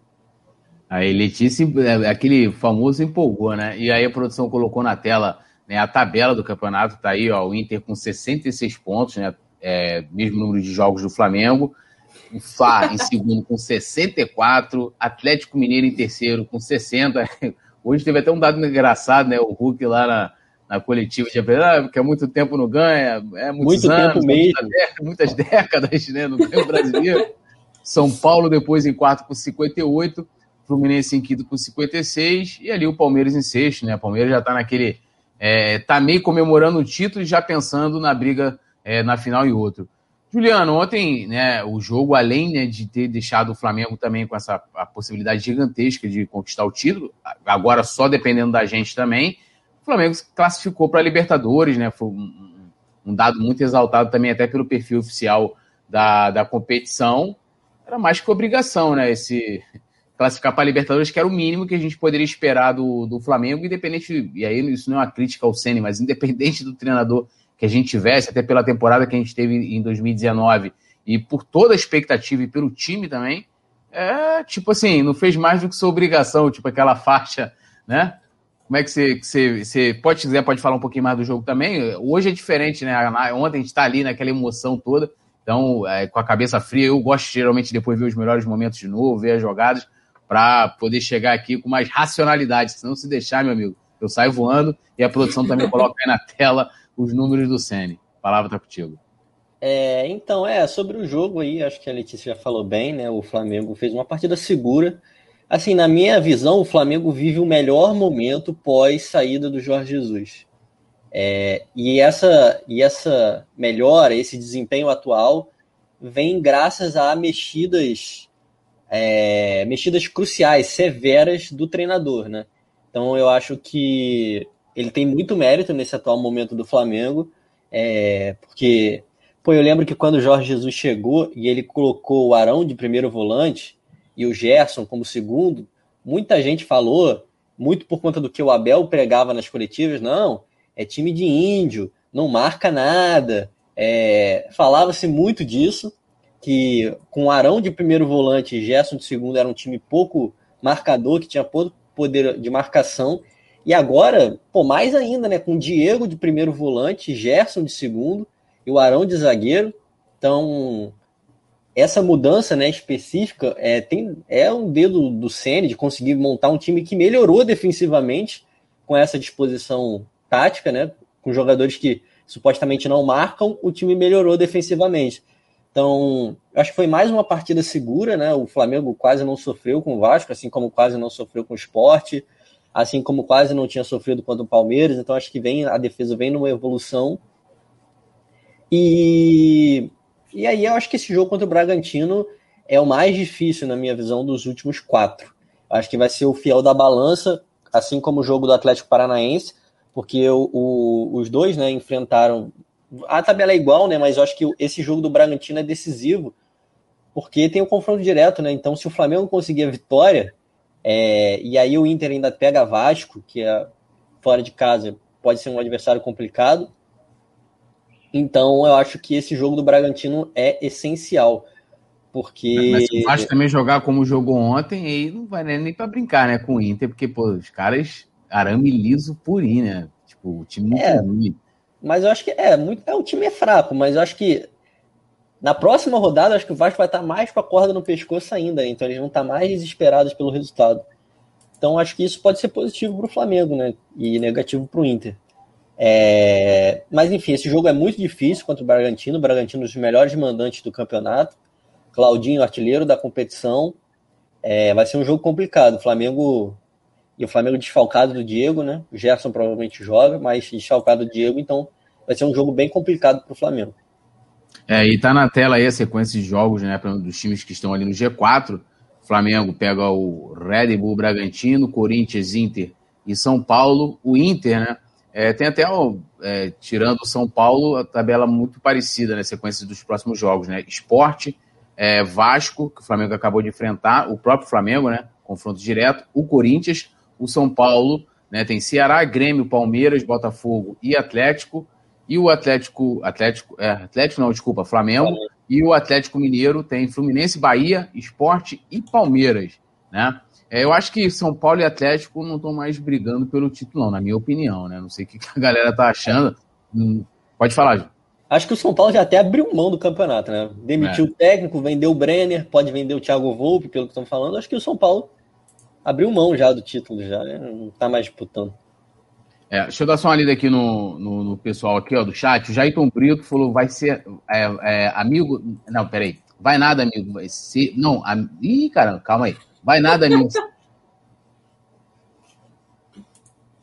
Caiu, Túlio? Caiu o Túlio. A Voltou. produção que deu, Voltou, deu aquela derrubada aqui, que eu dei aquela engasgada. Vamos lá de novo. Vai nada, amigo. Ser difícil. O Flávio vai ganhar tranquilo. Ele tá discordando do Juliano. Otimismo sempre, ele falou aqui. Deu aquela cornetada. O Paulo Roberto falou: o time do Inter é tecnicamente sofrido. Faz os gols achados.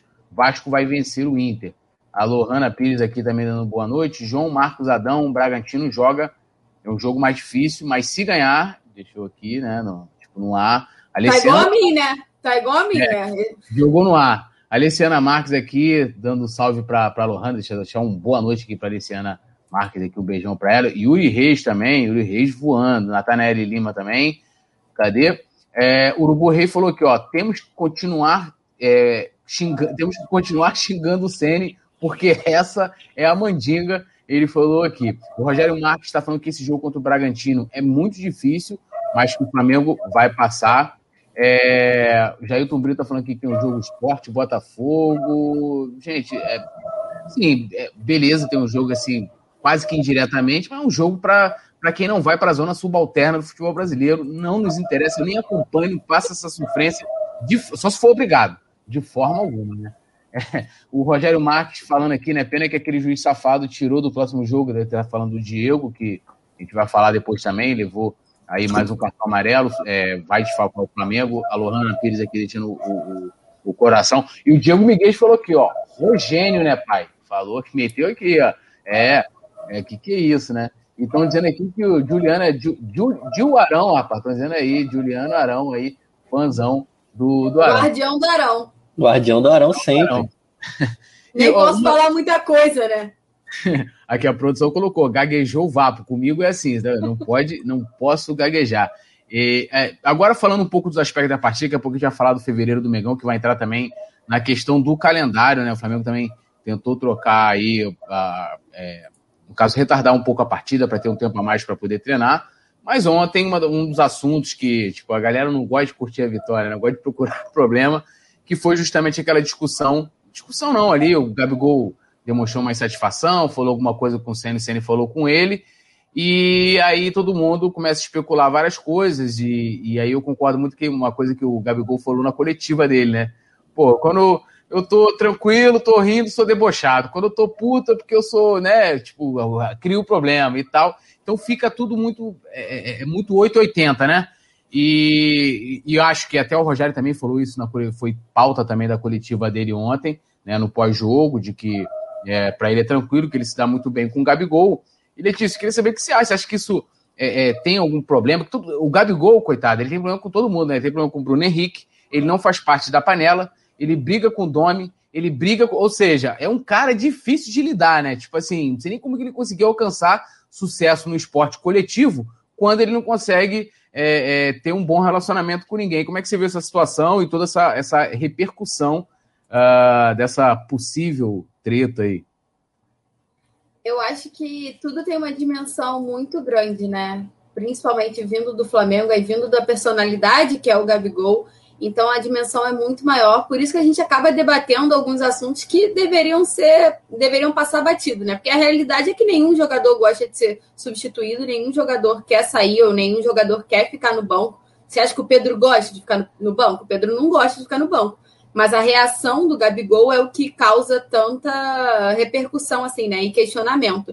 Porque ele sai, ele comemora a entrada do Pedro, né? Bate assim, não olha para o Sene, chuta uma garrafa de água e aí tem um diálogo ali entre eles, né? Ele comenta, o Sene fala para ele: "Para com essa bobeira, Gabigol, tá ficando chato isso". Um negócio assim, é criancice. E aí ele sai, não fala nada, ele até vai pro vestiário assim que apita, enquanto os companheiros estão com o Rogério Ceni conversando e ele desce. Eu acho que assim, ele tá no direito dele, sabe, Túlio? Foi o que eu disse. Ninguém quer ficar no banco. O Gabigol não terminou uma partida com o Rogério Ceni. Ele não, ele não gosta disso e foi muito criticado, foi muito debatido. É o direito dele, é a forma dele de, de receber essa substituição, essa alteração, mas também é o direito do Rogério Ceni de achar o que é melhor para o time, né? Se naquele momento ele pensa que era melhor não ter o Gabigol, o Gabigol tem que respeitar isso. Até porque o Gabigol tá com, tá com dois cartões amarelos, pode receber o terceiro e desfalcar o Flamengo. Então o Rogério Ceni já deixou muito claro isso que as substituições dele não são somente técnicas, né? É, é pensando também no próximo jogo, porque o Flamengo está com uma leva aí de jogadores que podem desfalcar. E nessa reta final do campeonato não é agradável, né? Já está sem o Diego, sem o Rodrigo Caio, o Gerson aí, até o final da tarde era uma dúvida, hoje a gente já sabe que não teve problema nenhum, então assim, é uma situação complicada.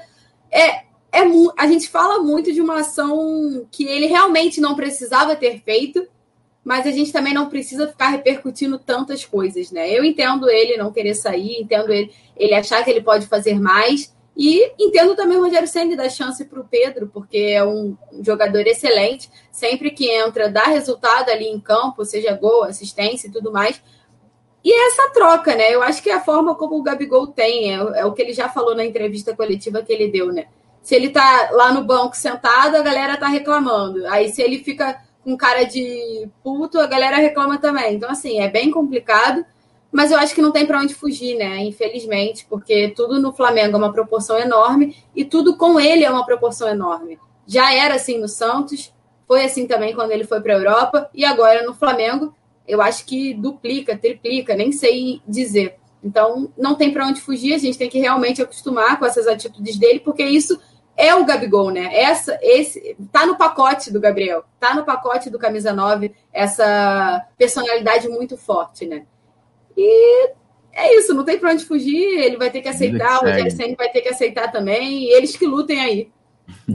Não, o que, eu, o que eu acho disso, assim, lógico que é, até por ele saber também de que da repercussão que isso vai, vai causar, né, na imprensa. Ó, rapidinho, eu nem ah. li, mas o meu pai comentou aí, ó. Esse é o pacote do Gabigol. Eu nem tinha lido e a gente falou a mesma coisa. É, não, e, e, e assim, lógico, o Gabigol sabe que isso vai, que esse tipo de reação dele vai criar uma. Vai criar uma celeuma, o pessoal vai falar bastante, né? Vai, vai ter essa repercussão na imprensa e na torcida também, que, que é, impossível, às vezes, você também não, não comentar ele poderia sim evitar isso, até para não parecer de repente de respeito dele com o Senna. Eu concordo com um amigo aqui que comentou que ah, pô, o cara é funcionário do clube, tem que respeitar e tal. Mas é, não é a primeira vez. E teve outros jogadores também, não só com, com o Senna, mas com, com o Domi também. Eu lembro uma vez o, o Domi foi, foi substituindo foi o Everton Ribeiro, a Rascaeta. é, sempre faz. É, ele, ele, não teve uma, uma atitude tão contundente como teve o Gabigol mas saiu ali demonstrando a sua insatisfação e as coisas seguiram. Eu, eu, eu, eu acho que, é, principalmente a torcida, acho que a imprensa tem esse papel de noticiar assim: ah, o Gabigol saiu ali, puto da vida e tal, papá, vai fazer a pergunta na coletiva, mas a torcida é curtir a vitória. Juliano, você acha que essa, essa, essa reação do Gabigol vai ter alguma consequência interna? Você ficou sabendo de alguma coisa? Ou sabe? Até porque não é a primeira vez, né? Já naquela situação em que o Gabigol é, foi lá para o banco de reserva já com a roupa de treino, aquilo já causou um burburinho danado também. E a vida seguiu, né? O barco foi tocado, o Gabigol foi fazendo os golzinhos dele, assim como marcou o gol dele ontem. E também tinha essa situação bem lembrada pela Letícia do fato dele estar tá pendurado, levar o cartão amarelo que aí a gente até compreende sim o lado do, do Rogério, né? É, cara, assim, é... o Gabigol é, um, é, uma pessoa difícil de lidar, né, cara? A gente já sabe disso. É... Ele é um pouco complicado, né? É... ainda mais ele no papel de estrela do time, né? Porque ele já, já tinha problemas de comportamento, assim, vamos dizer, na Europa, né? Quando ele era preterido. Imagina no Flamengo, em que ele é a estrela principal, vamos dizer assim assim, ele é um jogador, é, um, é uma pessoa difícil de lidar. É, esse é o primeiro ponto. Mas, assim, ele tem uma boa relação com o Ceni. Foi o que eu até falei aqui na, na live ontem pós-jogo. Ele tem uma boa relação com o Ceni, ele gosta do Ceni. Eu acho que a questão mais foi porque ele é substituído todas as partidas, né? Assim, eu concordo? Não concordo. Acho que, pelo contrário, eu acho que ele devia se preservar e preservar o grupo também. É, nessa situação, pô, faltam quatro jogos o campeonato está aberto, o Flamengo está na disputa, e isso acaba tirando o foco né, da, das partidas que o Flamengo faz, do desempenho, e acaba vendo um foco nisso, né? Ah, crise, o Rogério se desentendeu com o Gabigol, essas coisas assim. Isso não é legal, né? Não é, não é saudável para o grupo. Mas é, como a Letícia disse, é o pacote do Gabigol, né, cara? Ele, ele é um, um jogador complicado, ele tem essas, esses rompantes de comportamento, assim. Então é, é difícil. Mas, ah, cara, eu acho que também é coisa que fica no campo, sabe? Eu acho que provavelmente, eu não, não tô sabendo de nada assim, mas provavelmente ele conversou com o Senna depois, o Senna falou com ele, e devem ter se resolvido. Eu acho que aquela discussãozinha ali de, de jogo. Cara, o Gabigol jogou 76 minutos, pô, ele tá pendurado eu acho que o Senna tá preservando ele. Então, o Gabigol ficar suspenso é péssimo, porque o Flamengo já tinha suspensão do Diego. Então, pô, o Senna tirou ele e não tirou. E assim, o Pedro, cara, o Pedro é artilheiro, praticamente, vice-artilheiro, né? Porque o Gabigol tem 24 gols, o Pedro 23. Vice-artilheiro do time na temporada, e ele, se você for olhar o lado do Pedro, o Pedro joga 13 minutos, 15 minutos, 17. Cara, e, e o Pedro não reclama que tá entrando pouco. Ele nunca falou, ah, não vou entrar, faltam 10 minutos eu não entro, por exemplo. Não fala, ele vai lá e joga o tempo que tem, aproveita os minutos que tem. Então acho que o Gabigol pode e aproveita bem, diga-se. Segurar um pouco a onda dele. É dele, né? É dele. Ele é um cara. Isso tanto pro bem quanto pro mal. Um cara que empolga muito o, grupo, a equipe, quando tá em campo e tudo mais. Quando ele tá nesse, nesse nível de animação e tudo mais. Mas também tem esse lado negativo. Mas é, faz parte. Eu acho que ele tem. Dá para segurar a onda aí. Faltam quatro jogos. O time tá, tá, tá bem aí. Eu acho que o foco tem que ser o time. Essas discussões aí. Deixa para depois. É, dá, para fazer até o bolão, né? E, será que o Gabigol consegue até eh, passar esses quatro jogos em branco, não levar cartão? Vem conseguindo aí passar ileso. E uma coisa interessante, né? Tem um, o livro do, do Dudu Monsanto, né? Que é A Virada, chamado o nome. Ele conta, ele pegou, né? Foi falar do ano de 2019 no aspecto dos bastidores. E ele trouxe o bastidor, porque uma das resistências que havia na, haviam na época, da, da, da, quando começou a especulação do Gabigol, era justamente esse comportamento dele. E o Braz foi o cara que bateu no peito e falou: não, eu, tô, meu, eu sei lidar com o jogador, jogador assim e tal, pode trazer, a gente vai trazer o cara e tal, que eu seguro a onda. E tá aí a história, né, contando, mostrando que como valeu a pena trazer o Gabigol, né? Uh, uh, o, o Eslon Barros falou que o Gabigol é muito, é muito competitivo. A Josiane Resistência chegou aqui atrasada, mas chegou, né? Boa noite aí, Eu fico aqui cuidando do pessoal. Eu falo lá, eu chego lá no grupo do clube, pô, você não foi hoje e tal, pá, pô. Eu Tá igual escola, Túlio. É, igual Vai escola. Vicente Flá ainda não apareceu aqui. Vicente Flá tá, né, tá moscando. Ele tá aí. sumido, ele tá sumido. O Jefferson Gomes é, é, é aqui contestando o pacote do Gabigol e rindo aqui. É isso, cara. Os jogadores têm seu pacote, né?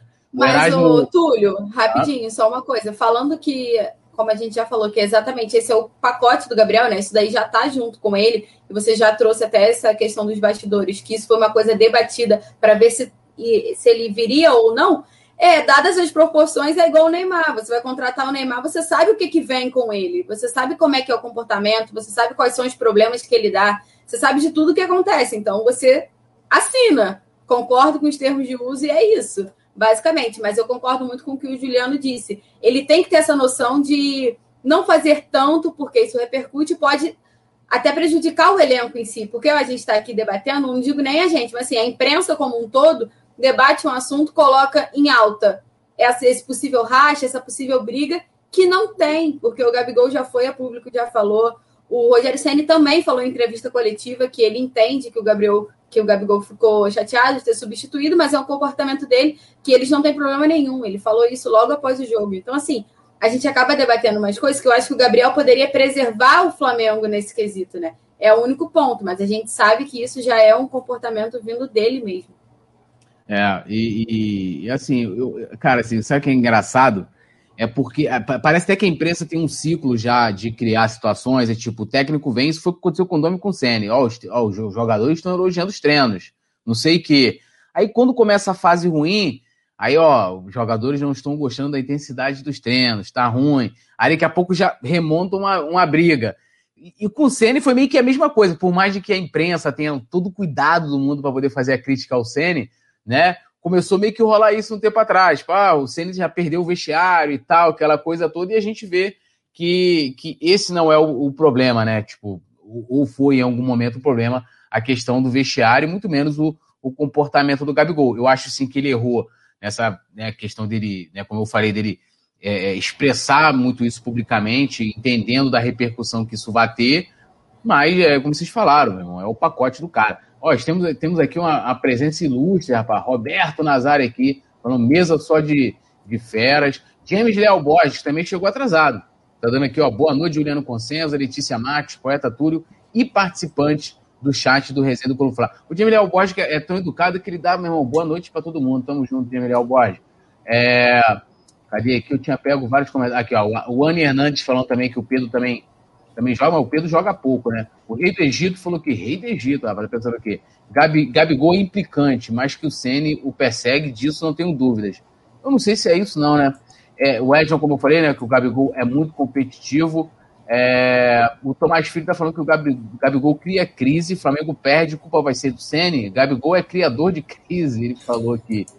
Polêmico, polêmico. O Anny Hernandes falou que não pode ser pro Gabigol, não vou nem ler, que não joga nada. O Erasmo Gonçalves falou: o Gabi não é maior que ninguém, é, o Flamengo é maior que todos. Aí vocês ficam querendo justificar beicinho do Gabi porque foi substituído, falta de respeito para com o colega, o Pedro e o treinador nota zero. Mas a gente está falando, está errado, mas que não é motivo para criar uma treta, ainda mais no momento, no momento que a gente está começando a crescer no campeonato. É, a gente não está tá concordando com o comportamento dele, tá que é errado não a ponto de, pô, de causar uma crise, uma briga com o treinador, né?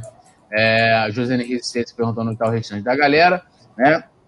É, o Rogério Marques falou: quem vai seguir de verdade vai ser o Sene quando o brasileiro acabar tchau Sene. Esse é um assunto que, né, é, que, que gera um enorme debate. Né? Hoje, hoje ele é Rogério, então hoje ele vai se manter no Flamengo. É isso, é o técnico. Eu quero eu queria pedir para a produção colocar de novo aquele calendáriozinho aí do, do, dos jogos do Flamengo em fevereiro. E pra gente, a gente vai falar agora um pouco disso, né? Que o Flamengo, aí, ó, fevereiro, né? Jogou na segunda agora contra o Sport, 3 a 0 Ontem contra o Vasco, 2 a 0 E já no domingo a gente enfrenta né, o Red Bull Bragantino. Lembrando um pouco até daquela semana em que a gente. Né, teve uma semana que a gente jogou né, um intervalo de menos de 48 horas, né? Foram três jogos na, na semana, acho que essa já é a segunda e o Flamengo queria, tentou retardar, mandou um ofício à CBF pedindo para tentar adiar o jogo em dois dias. Né? E aí o Flamengo teria mais dois dias de descanso. Uh, o Inter vai ter a semana livre e a gente acaba ficando com essa sequência. Depois né, é, é, de, de, dessa sequência dessa semana do jogo contra o Bragantino, a gente vai ter as semanas cheias, né? É, do jogo contra o Corinthians, depois contra o Inter e enfrenta o São Paulo numa quinta-feira né, pela última rodada do Campeonato Brasileiro. E a CBF, qual foi a resposta da CBF? Vocês sabem? Vocês imaginam? Vocês imaginam que você acha que a CBF. A CBF negou, né? CBF, Flamengo não é São Paulo, né, gente? Para a CBF, né, que é o único time que conseguiu aí algumas concessões nesse sentido. É, o Braz também né, soltou os cachorros, foi uma informação até que é, trazida pelo Mauro César, e cria, né? É, e eu até estava vendo é, um comentário dele, do Mauro César, ele falando dessa questão justamente do bastidor do Flamengo. Eu queria saber de você, Juliano. O Flamengo estava numa ascensão muito grande, é, né, desde quando o Landim venceu a eleição, desse trabalho né, de bastidor, tanto na, na FERJ, na CBF, né, na Comembol, o Flamengo se fazendo presente, é, vamos dizer assim, liderando certos movimentos, até mesmo pela volta do futebol, o Flamengo foi ali quem liderou, conversava com o CBF, tomou a frente de tudo, mas na hora em que o clube precisa ali de uma. que não faria diferença nenhuma para nem para o campeonato e muito menos para a própria CBF, não ia prejudicar em nada, já que você vai ter ali depois uma semana livre e mais uma negativa. O Flamengo perdeu força no bastidor, ou sei lá, a CBF não quer, porque eu fico com medo de levantar aquelas teorias é, que a galera gosta de, de falar, né? Não, na verdade é bem simples essa questão do jogo. É...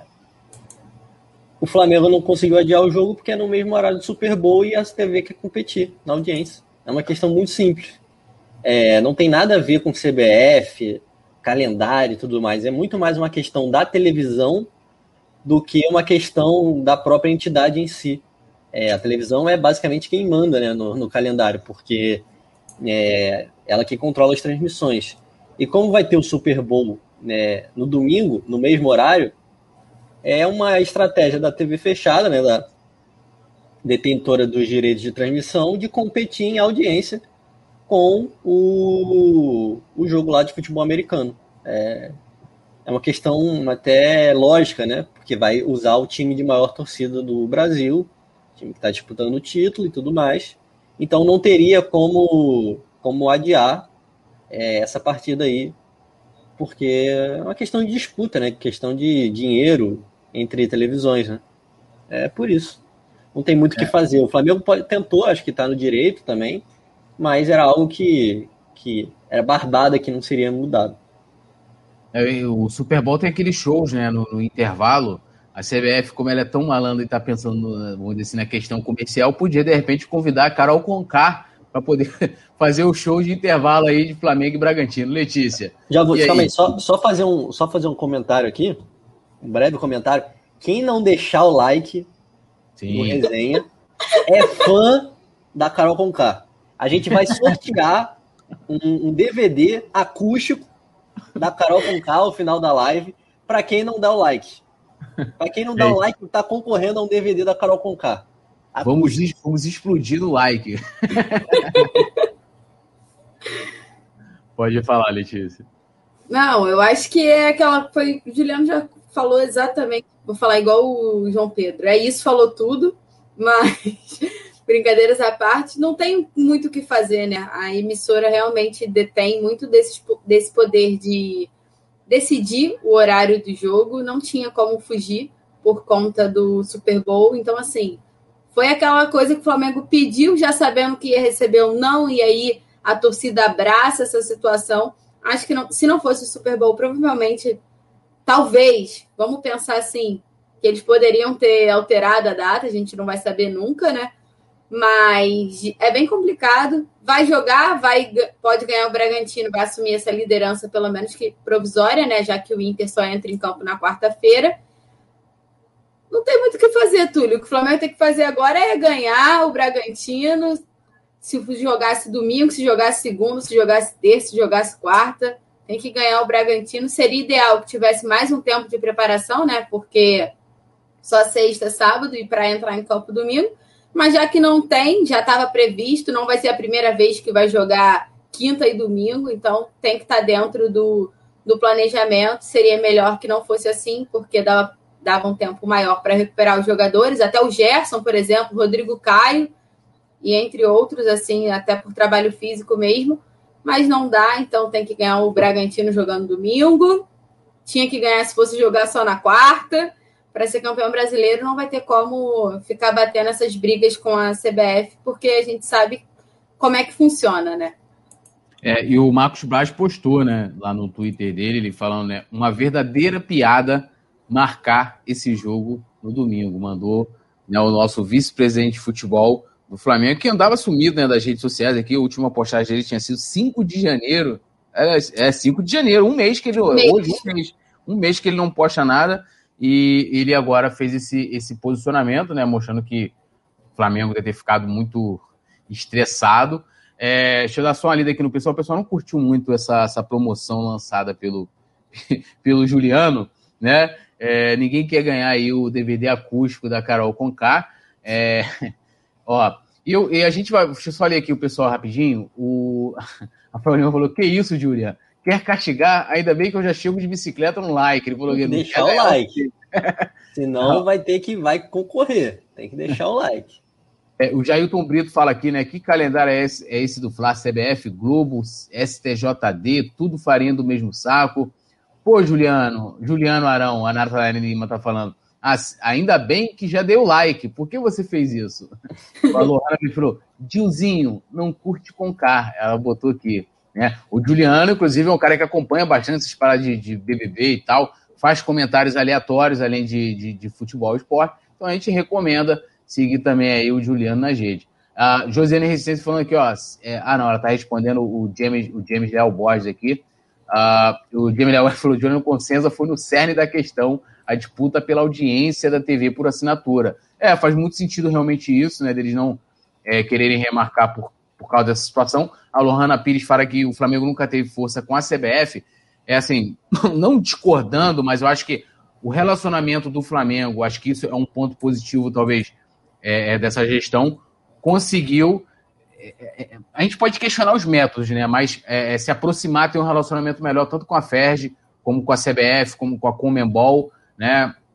Também com os poderes públicos, né? O Flamengo tem um trabalho todo ali envolvido nesse lance de, de relacionamento externo, né? Que é uma pasta do BAP, a galera tem uma resistência danada a ele, mas era bem melhor. O Bandeira tinha uma dificuldade muito grande de lidar, ao invés de se posicionar, mandava né, memorandos, aquela coisa toda. E a produção está falando, vamos parar de falar dessas coisas, fica invocando, aí depois a live cai, é verdade. Então, acho que o Flamengo melhorou nessa questão, mas assim, eu não vejo nenhum tipo de. Não vou dizer nem que é benefício, né? Mas uma concessão. Tipo, o Flamengo fez um pedido ali.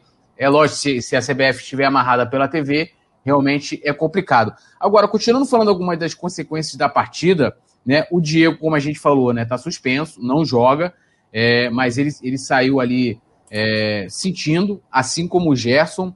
A gente tem a questão também do Rodrigo Caio, que provavelmente não deve jogar, e Diego Alves. Então eu vou inverter aqui a, a polaridade aqui dos lados. Vou começar com você, Juliano. Se você pode trazer para a gente como é que está essa situação desses jogadores, Gerson, Diego, Rodrigo Caio e Diego Alves, é, quem a gente pode contar para enfrentar o Bragantino ou não, porque o negócio do departamento médio do Flamengo está começando a ficar cheio de novo, né? É, Bragantino, é, eu acredito que só o Gerson vai ter condições de jogo, né? O Rodrigo Caio tá treinando no campo, tá nesse processo de transição, mas eu acho que para a partida de domingo já tá muito em cima, então eu acho que talvez no outro jogo, que é contra o é contra o Corinthians, né? É, Corinthians. Corinthians. Corinthians. Ele deve estar tá de volta. É, o Diego Alves, eu acho que ele não volta mais no Campeonato Brasileiro. E o Diego também, é, a gente tem que Diego Ribas, né? A gente tem que avaliar com calma semana que vem, porque ele saiu com mais dores, né? Tava com mais dor, tanto que hoje ele fez um exame, né, para ver se tinha alguma fratura no tornozelo. Então é uma situação acho que mais complicada, mas que o Flamengo ele não atualiza, né? Não dá boletim médico e tudo mais. Então a gente tem que aguardar. Mas o Gerson eu acho que não preocupa, isso é uma ótima notícia. É... Vamos ver quem deve entrar. Eu acredito que vai ser o João Gomes questão de palpite mesmo e de lógica, eu acho que não faz muito sentido mexer na zaga, né, colocando o Arão no meio. É, a dupla Arão e Gustavo Henrique tem tá bem encaixado, os dois estão jogando bem, estão se entrosando bem. O que é incrível, né, que a gente não tem sentido tanta falta do Rodrigo Caio, né? Eu acho que Sim, não tem sido tão bem. debatido. Então, é um momento de segurança aí da dupla de zaga. Tem uma é, dúvida. Pode, fala aí. Já que você citou o Rodrigo Caio, não, Túlio, me permita colocar o Juliano na fogueira e você também. É, com a volta do Rodrigo Caio, o que, que vocês fariam? Quem ah, sabe? Eu, eu tiraria o Gustavo Henrique, mas. Mas assim, não porque ele tá merecendo, mas é porque o Arão. Pô, o Arão ele tá muito bem na zaga. Acho que não, não faria muito sentido adiantar o Arão ou botar ele no, no banco, então nem se fala. É, então, então eu acho que não, acho que tiraria o Gustavo Henrique mesmo. Pô, ele é, ele é, ele tem jogado muito bem, cara. Tem, tem me surpreendido, assim. Eu acho que pode ser, inclusive, uma peça importantíssima aí pro ano que vem. Ano que vem não, próxima temporada, tudo mais. Mas eu acho que não tem como, né? O Rodrigo Caio e o Arão são jogadores de um nível superior. Mas estou gostando. O Gustavo Henrique tem feito bons jogos, cara. Acho que é a melhor sequência dele no Flamengo. É, eu, eu, eu faço das palavras do Juliano as minhas. É, eu, na verdade, vou voltar. A pergunta é para você. Porque, assim, o pessoal estava debatendo muito nas redes sociais hoje, né, sem, sem o Diego, como que o Flamengo poderia se armar para enfrentar justamente o Bragantino. Eu sei que é um papo mais de pré-jogo, mas acho que vale, a gente não vai ter o Diego, ser é certo, né, independente da lesão, né, está suspenso. E muita gente falou, ah, é, coloca lá o Arão e tal, e, e coloca o Natan na zaga. Ou não, não mexe, como disse o Juliano, que eu acho que seria o mais correto, até porque é, eu não vejo sentido você mexer ali, é, tirar, que aí é um caso diferente, somente por um jogo Arão, já que ele está ali, né, não vai ser permanente a volta dele para a volância, deixa ele ali e colocaria o João Gomes. E aí eu quero saber de você, Letícia. Que, que, como que Letícia armaria essa linha de volância aí do Flamengo para enfrentar o Bragantino. Quem pode substituir o Diego? E se você tiraria o, o Arão da zaga? Do time, eu sei que nem você nem o Juliano tiraria de jeito nenhum. Isso eu sei. São guardiões do Arão, né? Mas... Junto com o Guilherme Xavier, que trabalha com a gente na redação, eu, Juliano e o Gui somos os guardiões do Arão. Tem, tem aquele grupo, igual a galera. A galera tem um grupo da Paula aí também, que, é, que tem coroa e tudo e tal. E, e, então, assim, como é que você armaria o time? Manteria o Arão na zaga, jogaria ele pro meio, botaria o Natano, botaria. A não, acho que. Letícia Marques. Ó, se pá, devo estar tá melhor do que o que tá lá, hein? Tô brincando. Mas eu acho que não tem muito o que fugir, não. Acho que a zaga tá bem segura, tá atuando bem, tá confiante. Então não tem por que mexer. Eu deixaria o Gustavo Henrique e o Arão ali na zaga. Como a gente não tem o Diego, acho que sobra mais o João Gomes, que eu acho que é o que mais se encaixa, né? Para jogar ao lado do Gerson, que provavelmente vai a campo contra o Bragantino. Mas se a gente não tivesse o Gerson, aí seria um outro problema que talvez a gente precisasse mexer mais. Mas com essa chance aí do Gerson ir a campo, acho que o Rogério Senna não tem tantos problemas, então acho que o substituto ali ideal. Ideal não sei, né? Mas assim, o que mais se encaixa seria o João Gomes mesmo, sem mexer na zaga, porque eu acho que a zaga está confiante, a zaga está bem. É, não tomou gol em quatro dos últimos seis jogos, se não me engano. A gente até subiu agora há pouco no site os números do, da defesa do Flamengo nessas últimas partidas. Então, assim, acho que não tem por que mexer. Então, eu manteria ali Gustavo Henrique Arão e colocaria no lugar do Diego João Gomes. É aquele velho ditado, né? Time que tá ganhando não se mexe. É, tem, temos aqui o comentário da galera. O, o Anne Hernandes falou que Natan é melhor. É, cadê, gente? O que, que, que tá acontecendo aqui? Que o pessoal tá falando alguma coisa. Ah, tá. O Rogério Marques falou: ó, estou com ele, Estúdio. Arão não pode sair do time. O Rogério Marques aí é mais um do grupo aí, Guardiões do Arão. O Nilson Batista tá falando aqui, ó, João Gomes, evidente, né? Então ele não mexeria na zaga. Vai lá fazer essa, essa mexida somente no, no meio.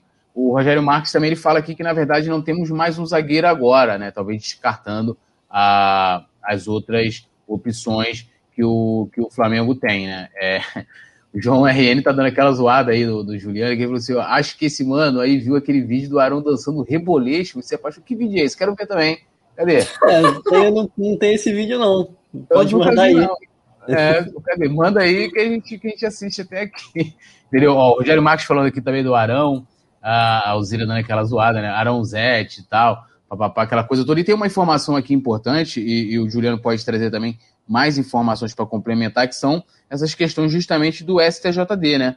É, aqui, ó, o atacante Bruno Henrique, né, do Flamengo, será julgado na quarta-feira, na quarta-feira que vem, pela terceira C disciplinar pela fratura no, no, nariz do Atlético Breno do Goiás, né? É, cara, é... aquele lance do primeiro turno do jogo Flamengo e Goiás, que ele acabou deixando, não sei se deixando, né, bateu com a sola da chuteira na, no rosto do Breno, volante do Goiás, e o Breno acabou fraturando o nariz. Na verdade, aí, só agora... para aqui, é, é, a terceira comissão disciplinar do STJD. É porque lá a informação que foi tweetada está a C, né? É, é, provavelmente comissão, mas é a terceira comissão disciplinar do STJD que agendaram né, para a próxima quarta, dia 10 de fevereiro, o julgamento do atleta Bruno Henrique do Flamengo. Pode, pode concluir. É, é aquilo que a gente já debateu, né? O STJD querendo aparecer. Eu acho que no final, mesmo que o Bruno Henrique seja suspenso, que, o que eu acho difícil, é, o Flamengo acaba conseguindo um efeito suspensivo e ele acaba jogando, como foi o, o caso do Carlos Eduardo, do Atlético Paranaense, né? Na partida contra o Internacional, que ele tinha sido suspenso por trocar camisa com o Michael, do Flamengo. É, mas acho que não, não vai dar nada, não. Mas é aquilo que a gente debateu, né? É o STJD querendo aparecer mais uma vez. Querem que apareça o nome deles aí na matéria. Devem postar no Instagram, mandar no WhatsApp, olha lá meu nome na Globo. Eu não consigo entender outro motivo, porque o cara querendo aparecer, pô. Só isso que justifica. E o, o Gabigol foi absolvido, né? levou somente uma, uma advertência. Se quiser, pode passar o boletim do, dos outros que estavam lá encrencados também, Gustavo Henrique e tal. É, o Gustavo Henrique ainda não tem data de julgamento, né? Não, não, foi decidido ainda. E o que foi no lance da expulsão contra o Botafogo, que ele faz uma falta, uma falta foi de jogo. Foi? Foi, Gustavo Henrique, ele foi punido. Foi hoje também. Ele ah, ficou só. Foi hoje. Foi naquele bolo ali junto com o do Gabigol. Gustavo Henrique, ele foi punido, é, ele tomou, foi punido por um jogo só, só que como ele cumpriu contra o Santos, já bateu e ele tá livre para entrar. Ah, então, desculpa uhum. pela. Não, é porque foi hoje, foi várias notícias assim tinha, ao mesmo tinha tempo. Visto o Gabigol. O Gabigol levou uma advertência, né, por conta da expulsão Sim. Contra o Bahia, que ele reclamou, ele reclamou com o juiz e acabou sendo expulso. É que foi logo assim na sequência, e depois já emendou a notícia do Flamengo jogando, falando do Gerson, do Diego, aí foi Hoje o dia foi movimentado. É, e o Bruno, o Bruno Henrique vai ser julgado aí na quarta-feira, mas acho que não vai acabar dando nada. É mais uma, é mais uma vontade de aparecer do STJD mesmo. Acho que o Flamengo não vai ter esse tipo de desfalque para a reta final, não. É só se preocupar aí com os jogadores pendurados, que é a parte mais complicada. É, eu, eu, assim, eu fico impressionado porque, porque se, se, já seria absurdo, na minha opinião, é, tanto do Gabigol, do Gustavo Henrique, do Bruno Henrique, porque assim, cara, não é nenhum deles foi um lance de uma questão muito evidente, né? Ou, por exemplo, o Gabigol, ah, o cara xingou, não sei o quê, bababá. Pelo menos na imagem que a gente tem ali, você não consegue identificar esse momento em que o, o Gabigol é tão, né, é, é, vamos dizer assim, é, firme, do jeito que o árbitro até colocou na súmula, né, daquela expulsão contra o Bahia. E aí os caras vêm tempos depois, mesma coisa o, o, Bruno Henrique. Cara, o Bruno Henrique não teve a intenção de, de acertar o, o jogador do Goiás. Isso não faz sentido. O Gustavo Henrique, mesma coisa, o cara foi expulso ali, decisão de dentro de campo, e os caras insistem né, em aparecer. Eu falo, é tipo assim, o que acontece? Os caras ali, apesar do STJ, STJD ser um órgão independente, é um órgão que é financiado pela CBF, os caras estão ganhando, aí fala assim, ah, mano, tem que, tem que apresentar algum trabalho precisamos de algum julgamento. Porque você entra no site, gente, na moral, entre no site do STJD depois. É só besteira. É só palhaçada. Ah, porque Fulaninho retardou em dois minutos a partida. Porque não sei. Não, cara, não pode mais trocar camisa no final do jogo, eu não sabia disso. Vocês sabiam disso? Foi, por isso que o Carlos Eduardo foi, é. foi suspenso. É por, conta do por protocolo pandemia. do E aí sendo não que, pode trocar. Sendo que, que o que, que acontece? Sabe, olha o que é, o que é tosco. Eles trocam no túnel, cara. É só porque não pode aparecer na TV. Não, e não faz fala... sentido. Os caras estão ali dentro, se agarrando, respirando, um jogando perdigoto em cima do outro, ele vai disputar o lance, e o cara tá preocupado que o outro vai trocar. O cara não vai vestir a camisa, pô. Nunca vi é. os caras trocarem a camisa e o outro vestir a camisa do outro time, pô. É surreal, cara. É, surreal, é bizarro, surreal. entendeu? Necessidade de aparecer tremendo. Aí tu entra lá um bando de, de burocracias que deve gastar um dinheiro danado, né? Com documentação, papelada. Aí, tem, aí você vai, tem o desgaste, tem que botar advogado, caceta. E, porra, não, não faz sentido, cara. Assim, é uma vergonha esse TJD, né? Como parafraseando até o, o, o Fred, né? O STJD tem que acabar. Tem que acabar, porque, porra, eu entrei lá para ver as paradas lá, para pegar os detalhes. Mano, eu fiquei impressionado. Quando eu vi esse do Carlos Eduardo, eu falei, tá de sacanagem. Os caras estão ali, meu irmão, os caras brigam, dá tapa na cara do outro, mete dedo no olho, o cacete, o cara tá preocupado que vai trocar a camisa, pô. Porra, tá de sacanagem. Ontem aquele Léo Matos, só ontem, porra, o cara meteu a mão na cara de todos os jogadores do Flamengo, nem como é que não foi expulso. Tá de brincadeira, né? Ó, é... o Rafael Lima está comentando, Letícia Marques está em outro patamar, superou o Juliano no furo de notícias. Aí, ó. Aí, ó. Treta, gostamos. Aí, resolve entre si se quiserem. Não, não, não, não. É que nessa hora saiu a notícia do Gabigol e o Juliano falou assim: ah, tá tranquilo. Gabigol não vai, pô, ter suspensão. É, ele nem se importou lá, né? Eu nem vi a notícia do Gustavo Henrique. Tá é. tudo bem. Tem um Arão lá, né, Juliano? Não Aí, precisa, não, né? tem mais. O que, que ele foi fazer? Foi ver o vídeo do reboleixo do Arão, que ele não quer compartilhar com a gente. Entendeu? A Josiane Resistente, boa poeta. O Jailton Brito trazendo aqui o negócio lá do Galhardo, né? Vai embora e tal. Isso aí é um problema deles aí. Ele pode parar, vai pro Japão, que eu não tô querendo nem saber também. Ó, o Nilson Batista falou: tinha julgamento, sim, todo ano tem. Eles têm que justificar. É isso. Mano, mas tem que justificar com besteiras, assim. A cada besteira que você vê lá, o Felipe M. Guimarães aqui, ó, traz uma nova opção. Ele falou que PP e Gerson seriam um meio de campo mais parecido com Diego e Gerson. E Gomes no segundo tempo para segurar o jogo. Eu vou trazer essa parada para vocês. E aí, PP ali de, de primeiro volante e tal. É contigo, Juliano. Pode Pô, todo a batata falou: toma, toma aqui. Toma, filho, é toda tua. Ninguém babar aqui, ó. Com todo respeito a quem comentou, não vi o nome, Felipe, mas Felipe Guimarães. Felipe M. Felipe Guimarães. Guimarães. É, é, eu- irmão. você, você reparou que eu, diferente do Rafa, eu li até quem encontraria a gente aqui, né? O cara, ah, não sei o que, fulano, pá. eu li tudo aqui. Então eu trago logo as tretas pra roda também. Ainda mais dia de vitória, hoje é só felicidade, vou até beber um café. Pô, irmão, assim, com todo respeito, não dá nem pra comparar a qualidade do Diego, o que, que ele faz em campo com a do PP, né? Então, eu prefiro ficar com um jogador que é melhor e eu prefiro o Gomes. Que, pô, o Gomes entrou ontem, fez seis desarmes em 20 e poucos minutos em campo. É um jogador muito melhor. Agora, PP, pra mim, não tem condição, não. É, PP. Acabou aí o ano. O ano não, a tempo- a temporada. Tô com um ano. É, é complicado, cara, porque o, o É, é. campeonato não acabou, a gente fica com um ano na É cabeça. isso aí.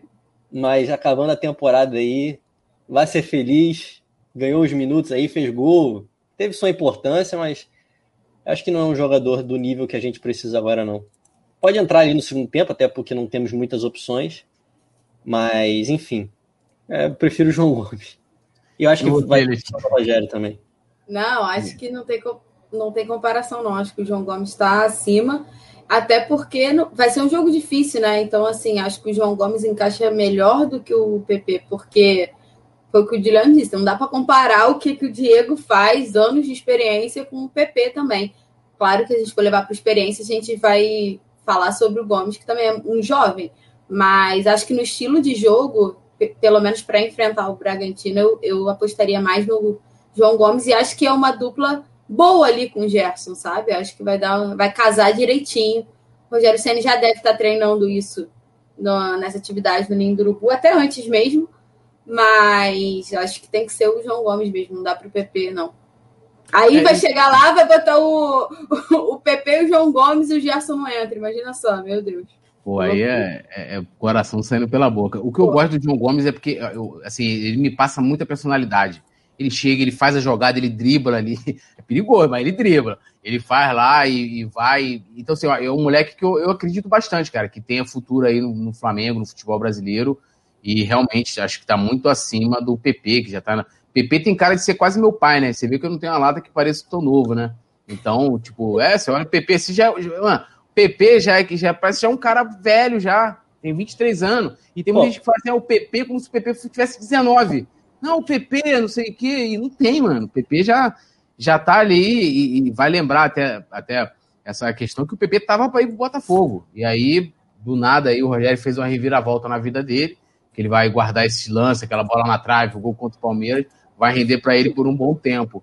É, então, se eu também discordo aqui do amigo do Felipe Guimarães, não dá, né? O Souza Guimarães também, aí, outro charado amigo, ele falou o seguinte: aí tem coisa, se o Flamengo não tivesse brigando pelo título, não tinha julgamento nenhum. Não faz sentido você pegar jogos da 11 primeira rodada e você querer julgar no final do campeonato, gente. Não, não faz sentido, desculpa. A Alzira me falou tudo, não exagera. O Rafael Oliveira falou que sexta-feira é dia de treta. É, sextou, tempo, estamos em tempos né, que tem que ter, manter o distanciamento social, então a gente treta pela internet. É, o Nilson Batista falou que são funções diferentes. João Gomes é primeiro volante, uma função diferente de quem? Do PP. É, o rei do Egito falou o seguinte: rei do Egito, silêncio. Acho prematuro questionar o PP, falou ele aqui. Eu não acho, não. 23 anos já, pô. Pô, o PP. Cara, é isso é engraçado que você falou mesmo. Quando, até nas transmissões fala. Não, vai entrar o garoto PP. Cara, o PP tem a mesma idade do Gerson, cara. Pô. Pô. É, é, o PP já não é nenhum garoto, não, cara. Já rodou aí, já foi para Portugal, no Estoril, Portimonense. E não jogou, pô. Ele não joga. Ele está, tava mais de um ano sem jogar, cara. Foi jogar aí. Só ficou no... no Flamengo porque o Flamengo não quis liberar para ir pro Botafogo, né? E aí... o Rogério não quis liberar. Ele já estava sim. certo com o Botafogo. O Flamengo tinha sim liberado. Só que o Rogério. Olhou e falou: Eu quero ele. É, quero que ele continue. É, e aí continuou. Tá lá o PP. Tá entrando direto. Mas, cara, assim, como opção, juro pra você, eu não acho das. Tipo, das no momento, cara, o nosso elenco não tem outra opção. Pro, pro não, meio. ele, assim, vamos botar um exemplo assim: Rogério tá lá no campo, você olha pro banco, aí tá lá. Michael e PP. Eu ponho PP. Não, mas então, eu digo pra posição de volante, não tem ah, outro. Sim. É, Só tem o João ainda. Gomes e o, e o PP mesmo. Não hum. tem outra opção. Eu acho que ele pensou isso pô, meu, meu elenco nessa posição é muito curto. O Thiago Maia estava machucado. Pô, eu preciso que ele continue. Eu acho que foi esse pensamento. Ah, o Marcos Moreno falou aqui, ó, só mentiroso na bancada. Estamos mentindo. Na verdade, a gente pensa tudo o contrário do que a gente está falando aqui. Tá, tá tudo certo. ó, o Rogério Marques falou: PP tem mesmo tempo que o Sene, só Deus.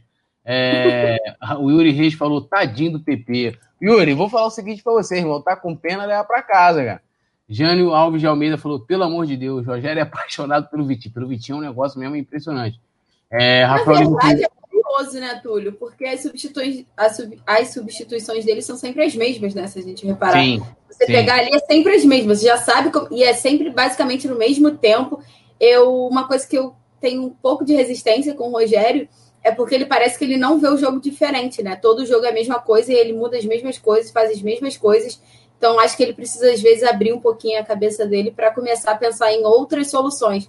Porque eu acho ele muito arcaico nisso. É como se ele só visse o futebol daquele jeito e não conseguisse mudar, sabe? Tanto que é um reflexo das substituições. São as mesmas sempre, sempre, sempre, sempre. É, eu falo também isso direto, que às vezes né, a gente está ali na transmissão, ah, comenta aí. Eu falo, cara, não vai mudar. Trocou né, um, um zagueiro por um zagueiro, um lateral por um lateral, um ponta por outro ponta. O, o, o engraçado, na verdade, é que, assim, independente do técnico que passe no Flamengo, todos gostam do Vitinho. O Jesus gostava do Vitinho. O, Jesus, o Vitinho entrava em todo jogo com o Jesus, com o Dome, mesma coisa. Pode falar, Juliano.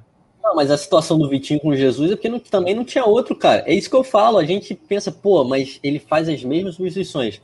Mas botar quem, amigo? Michael? É, isso. Pô, é. Pedro Rocha vazou, não tem outro. É. O, eu acho que da, da, posição de ponta, que é uma, é uma situação que o Rogério gosta, né? Jogar com um ponta de velocidade. Assim, o Vitinho não é dos mais velozes, mas, tipo, é, é a opção que tem.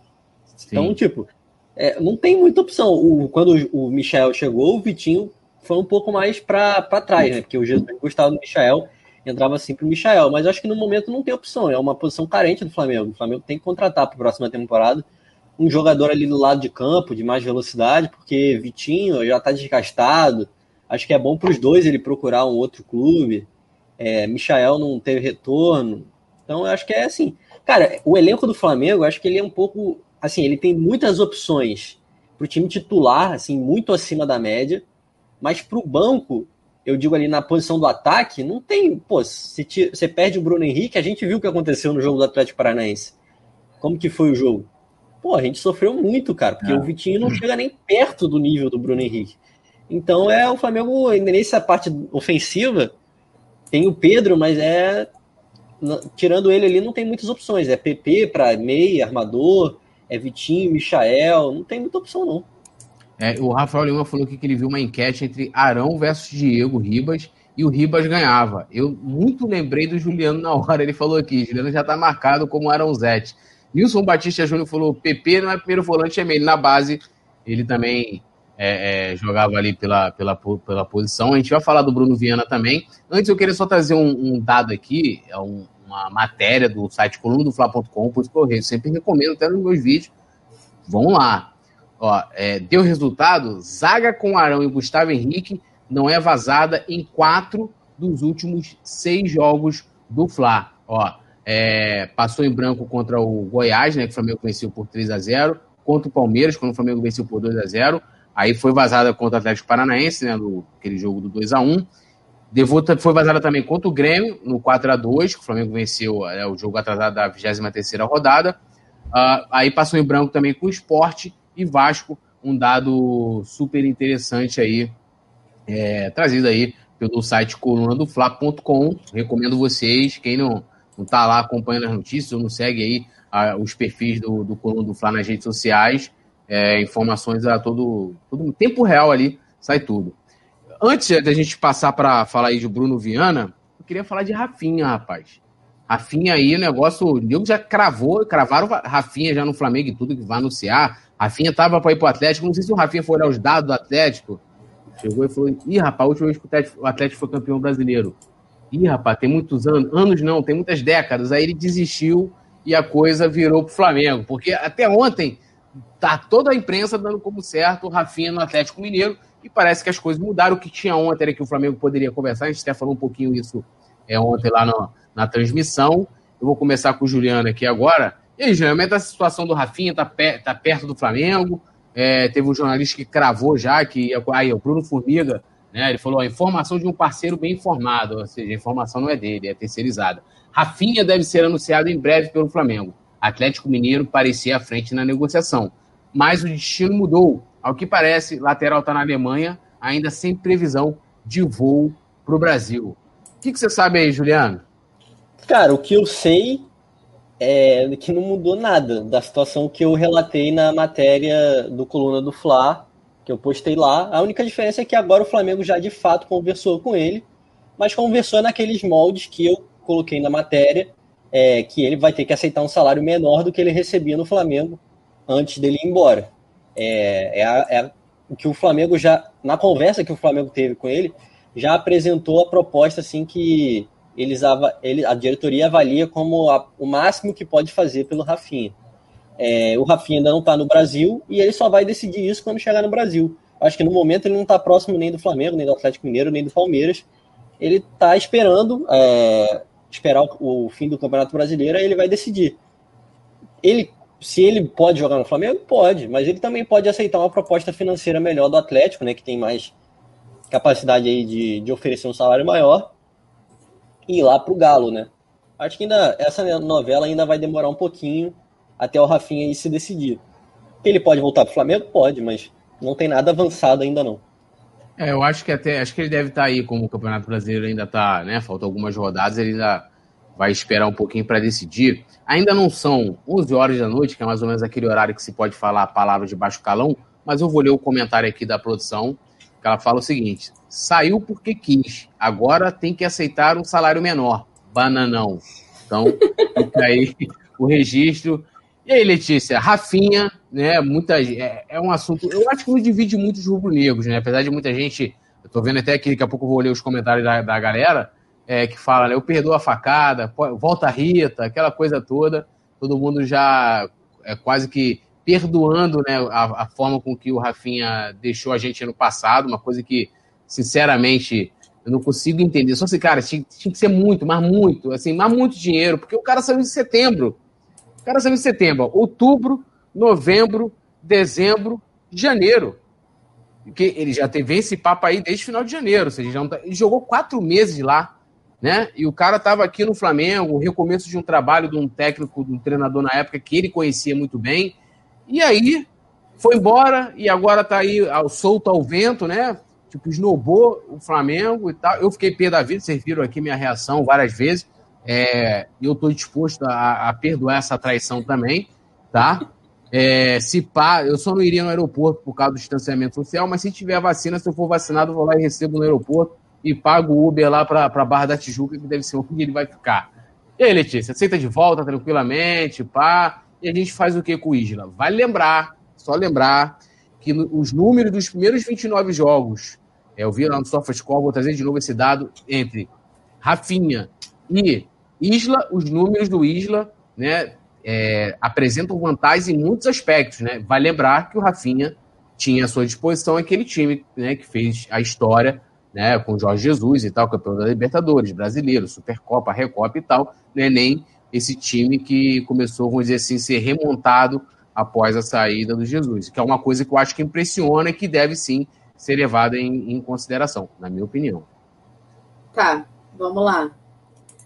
A Letícia acha que ele saiu sem a menor necessidade, a não ser que fosse um caminhão de dinheiro. E se foi um caminhão de dinheiro, saiu no direito dele. Mas acho que o Flamengo não deve cometer loucuras para trazê-lo de volta. E já que, se for do desejo dele voltar, ele que aceite o que o Flamengo possa pagar. Porque foi o que a produção comentou aí. Ele saiu porque ele quis. Então, assim, agora, já que ele quer voltar, ele tem que aceitar a condição que o Flamengo vai, vai botar na mesa não sei se ele vai aceitar, porque foi como o Juliano já trouxe lá na matéria que ele soltou esses dias. É menos do que ele ganhava da última vez. Se ele saiu por dinheiro, porque ele voltaria agora para ganhar bem menos? É. Não faz o menor sentido. Ele saiu em agosto, começou a jogar lá setembro, outubro, quatro meses, não tem nem seis meses que ele saiu do futebol brasileiro e quer voltar. E é muito curioso, porque não sei se a galera lembra, nem se vocês lembram também, mas ele fez uma coletiva de despedida, né?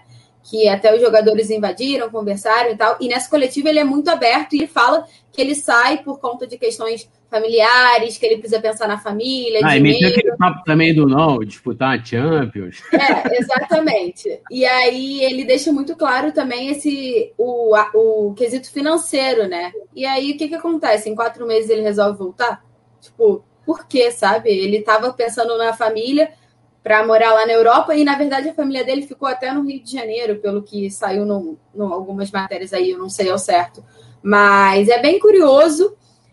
Mas eu acho que se ele aceitar as condições que o Flamengo colocar na mesa, ganhando menos, não fazendo, o Flamengo não fazendo loucura, o Flamengo tem que trazer sim. Acho que o, o mínimo que o Flamengo tinha que fazer era sentar e conversar com ele. Se ele não aceitar, a vida que segue, problema dele. O Flamengo está bem servido ali com Isla e tudo mais, e é isso. Mas se for do desejo dele voltar, que volte nas condições que o cofre do Flamengo seja não seja tão prejudicado, né? Porque é um jogador muito caro e com certeza seria um valor bem alto. Mas é aquilo, né? O Isla vai ser convocado, então pode desfalcar o Flamengo até em 20 partidas quase. Então precisa ali do Rafinha Fora o pagodinho que ia rolar no vestiário, o churrasquinho no ninho e toda essa coisa que a gente já sabe que o Rafinha é muito líder do elenco, né? Felipe Luiz, Diego Ribas, Diego Alves, Gabigol sempre interagem ali com o Rafinha, recentemente até numa foto antes dele é, pedir a rescisão de contrato lá com o Olympiacos. Então, assim, se for bom para os dois lados, ok, né? Mas eu, eu hoje, Letícia, não vejo o Rafinha aceitando ganhar muito menos. Porque se ele saiu por muito dinheiro, porque ele voltar. Na minha cabeça não faz sentido a conta fechar, né? Mas se ele quiser, tamo aí, ele que venha, que volte. E aí o técnico para a temporada de 2021 que lute para resolver quem vai ocupar a lateral direita, né? Porque é. vai fazer o quê, né? Porque o Isla vem. A gente pode. É dividido, né? Assim, eu não sei ainda. Eu acho que são características um pouco diferentes. Mas, sim, são dois jogadores muito excelentes ali para lateral. Então, assim, quem for o técnico em 2021, se não for o Senna, né, que lute para saber que quem vai escalar ali, enquanto tiver os dois à disposição, né? Já que o Isla, em algum momento, vai desfalcar o Flamengo por algumas partidas. É, é até informação aqui, o Marco Aurélio e o Souza Guimarães, né, que eles, eles falam, e, e, era justamente uma das coisas que fez com que é, eu tivesse uma. É, minimizasse essa resistência da, da volta do Rafinha, né? O Souza Guimarães está falando, ó, o Leonardo Pereira falou que ó, não quero de volta. Esse aí não aceita traição, não, não perdoou a facada. O Souza Guimarães falou, o Isla vai desfalcar o Flamengo em 19 partidas esse ano. É, o Rogério Marques fala que ele quer que o Rafinha volte, pois o Rafinha é muito bom. E o Marco Aurélio também lembra que o Isla é sempre é, convocado o, e ele fala até aqui, né, dos 19 jogos, né, as datas. É o que dá mais peso, eu acho, para o Flamengo tentar essa contratação, né? Porque com o Isla desfalcando 19 jogos, quem seria o lateral? Mateuzinho e João Lucas? Pelo é. amor de Deus, né? Jogar metade de um campeonato com Mateuzinho e João Lucas. E então o mínimo que o Flamengo podia fazer era sentar e conversar com o Rafinha. Se ele quiser, beleza. Se ele não quiser, aí é outro problema que o Flamengo tem que resolver depois, né? Porque não dá para fazer loucura hoje. Hoje para a temporada de 2021 não tem a menor condição do Flamengo jogar o Rafinha lá num salário estratosférico. É, o Souza Guimarães ele fala que o Isla não apoia com a mesma frequência do Rafinha, mas os números dele é muito bom e é até melhor que os números do Rafinha. O Hudson Firme falou que o Rafinha foi embora justamente porque ele conhecia muito bem o nome. o Daniel Copperschmidt falou que Rafinha é empresário, deve ir para lá para fechar as parcerias, agora volta para ganhar mais uma liberta. É, o Emerson Viana fala justamente isso que a Letícia está tá comentando, né?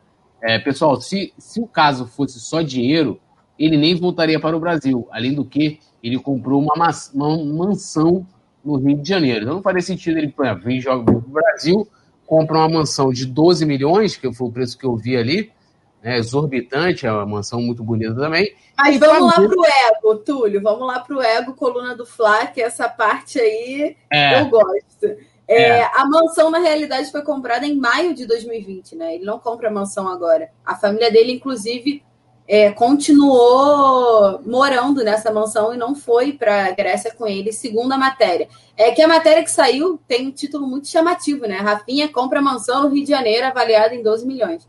E aí você lê a matéria, você vê que na realidade a, a mansão foi comprada em 2020, que todo mundo já mora lá desde maio. Então, foi exatamente no boom perfeito do dia da rescisão de contrato, aquela coisa que a gente já está acostumado, né? Então, é só para ter um pouco de cautela aí, porque ele na realidade não comprou, o que faria muito sentido, né? Se ele tivesse comprado agora, é porque ele ia morar em Minas. Não, mas até mesmo, mesmo se. Mesmo que ele não tenha comprado. 12 agora... milhões, né, Túlio? Pelo amor Pô. de Deus, ele vai comprar outra casa em Minas de 12 milhões se ele for morar em Minas. Se ele for morar em São Paulo para jogar no Palmeiras, ele vai comprar outra casa, né?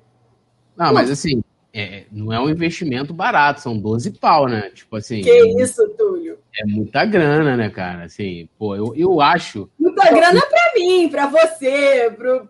Não, mas, é, é mas... mesmo pra quem é muito rico, é muita grana, né? É muita grana. Então, respeitar. Tá e, assim, e eu acho que se a família dele, ou alguns dos seus familiares ficaram ali, é porque se adaptaram bem ao Rio, e com certeza isso também acho que deve pesar ali na, na hora de uma decisão, porque não faz sentido, tipo, pô, ah, beleza, o cara vai voltar pro Brasil, vai jogar em Minas e São Paulo, a família vai ficar aqui, vai querer ir junto, aí sim. Nada faz sentido nessa, nessa, nesse bololô aí do Rafinha, nada faz sentido. Desde é. o momento que ele saiu, não tem sentido nenhum.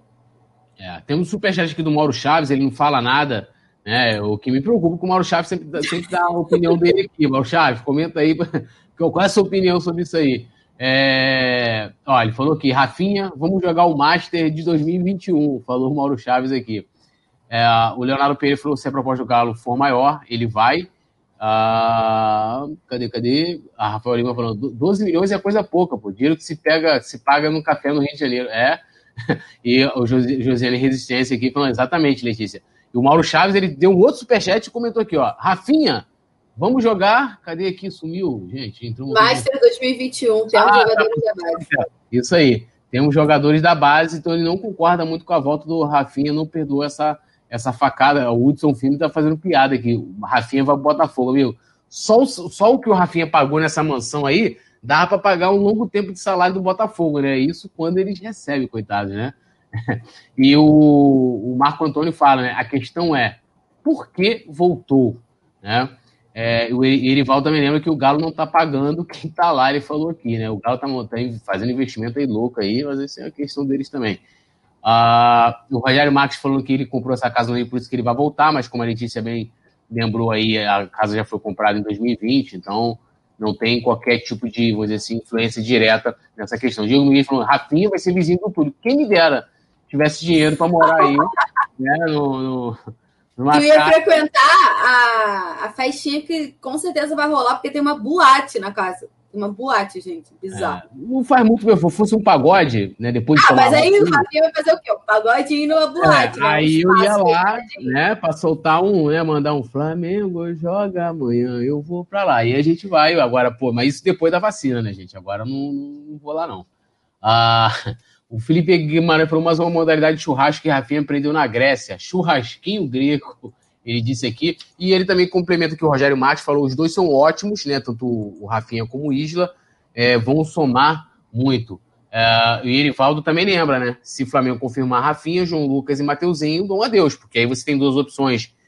Caramba, tanto o Isla como o Rafinha, acho que qualquer um sendo titular são muito bons. Um, e aí a, a teoria seria o Isla ser titular e o Rafinho reserva, já que vai ter um longo, né, um, um longo tempo aí que o Isla. E de qualquer forma, assim, não, não, iria sair os dois, né? Um dos dois iriam ficar, porque se o Isla vai estar vai tá sempre convocado, você ia precisar de ter uma, uma outra opção. E o Rafael Lima fala que essa casa é só um investimento, nada mais que isso.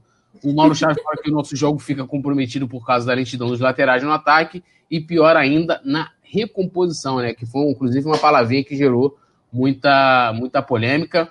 Uh, cadê aqui, ó? O Alzira B falou que o Galo Morotito já contratou o Dodô, né? O lateral Dodô. E o Souza Guimarães também lembra, o Flamengo perdeu o Thiago Maia e emprestou o Hugo Moura. Esse seria a hora do Hugo Moura. Ele joga muito aqui, falou o Souza Guimarães. Olha, eu, assim, prefiro não, não comentar. É, é, ó, vamos agora ao assunto aqui do dia aí, que é, que assim, tem, as especulações não param, né? Começou essa questão aí do, do zagueiro Bruno Viana. Parece que ele tretou lá com o Carvalhal. O Carvalhal falou, irmão, tchau e benção. Então isso quer dizer que, tipo assim, o que, que é bom nessa notícia? Que não tem mais especulação de Carvalhal no Flamengo, né? Porque já que o Carvalhal brigou com o cara, o cara tá vindo pra cá, né? Mas algo, as notícias dizem que não tá tão fechado assim. Eu vou começar de novo aqui com, com o Juliano. Juliano, como é que tá essa situação aí do, do Bruno Silva? Vem, não vem? Teve é, manchete falando primeira contratação do Flamengo para a temporada 2021 e tal. Como é que tá essa, essa história? É verdade, não é vero? Já podemos decretar aí como primeiro reforço de 2021 ou não? É, tá tudo muito bem encaminhado para o Bruno Viana ser o primeiro reforço do Flamengo em 2021. A situação é que ele foi procurado né, pela Lazio, por outros times, o Lorient, da França e uma outra equipe aí da Europa, o Getafe da Espanha. É... Ele foi procurado e, e, acabou não fechando. A janela lá na Europa fechou, né? Só reabre no meio do ano. Então isso acaba facilitando a chegada dele ao Flamengo, já que ele está abrigado lá, foi afastado pelo Carlos Carvalhal, que é o técnico do Braga, né? Que foi especulado, quase acertou com o Flamengo e tudo mais. Está afastado, né? Nem relacionado e tudo mais. Então ele está se encaminhando para ser reforço do Flamengo, tudo muito bem encaminhado para ele ser a primeira contratação. Sobre ele, assim, especificamente, eu não, não conheço, nunca vi jogar, para ser bem sincero. É... Jogou no Cruzeiro, eu não tenho recordações dele aqui no Cruzeiro e tudo mais.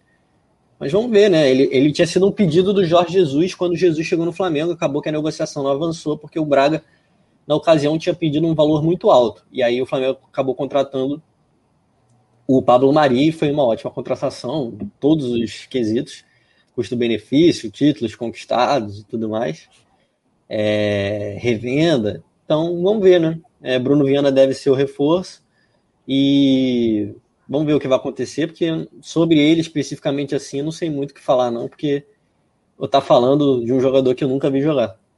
É, eu joguei lá no YouTube, né? Aí você joga e tem aqueles highlights, né? É só, meu irmão, tipo, cara, só antecipação maravilhosas, né? Tirada assim, gols também. Você vê ele, mas não tem como a gente analisar dessa forma, né? É muito complicado porque ele é, é, é, é selecionado para isso, né? É, mas assim, alguns comentários assim de, de portugueses sobre ele dizem que é um bom zagueiro, né? Assim, é um cara bom e que tá saindo não pela questão técnica, né? Tipo, ah, o cara é ruim, alguma coisa, tá, tá saindo justamente por essa questão dessa treta aí com, com o Carvalhal. E aí, Letícia, mas antes eu quero ler aqui o Rafael Lima, que ele falou o seguinte: solicitação simples, contrato de Juliano para lateral e paga pouco. O importante para ele é jogar com o Arão.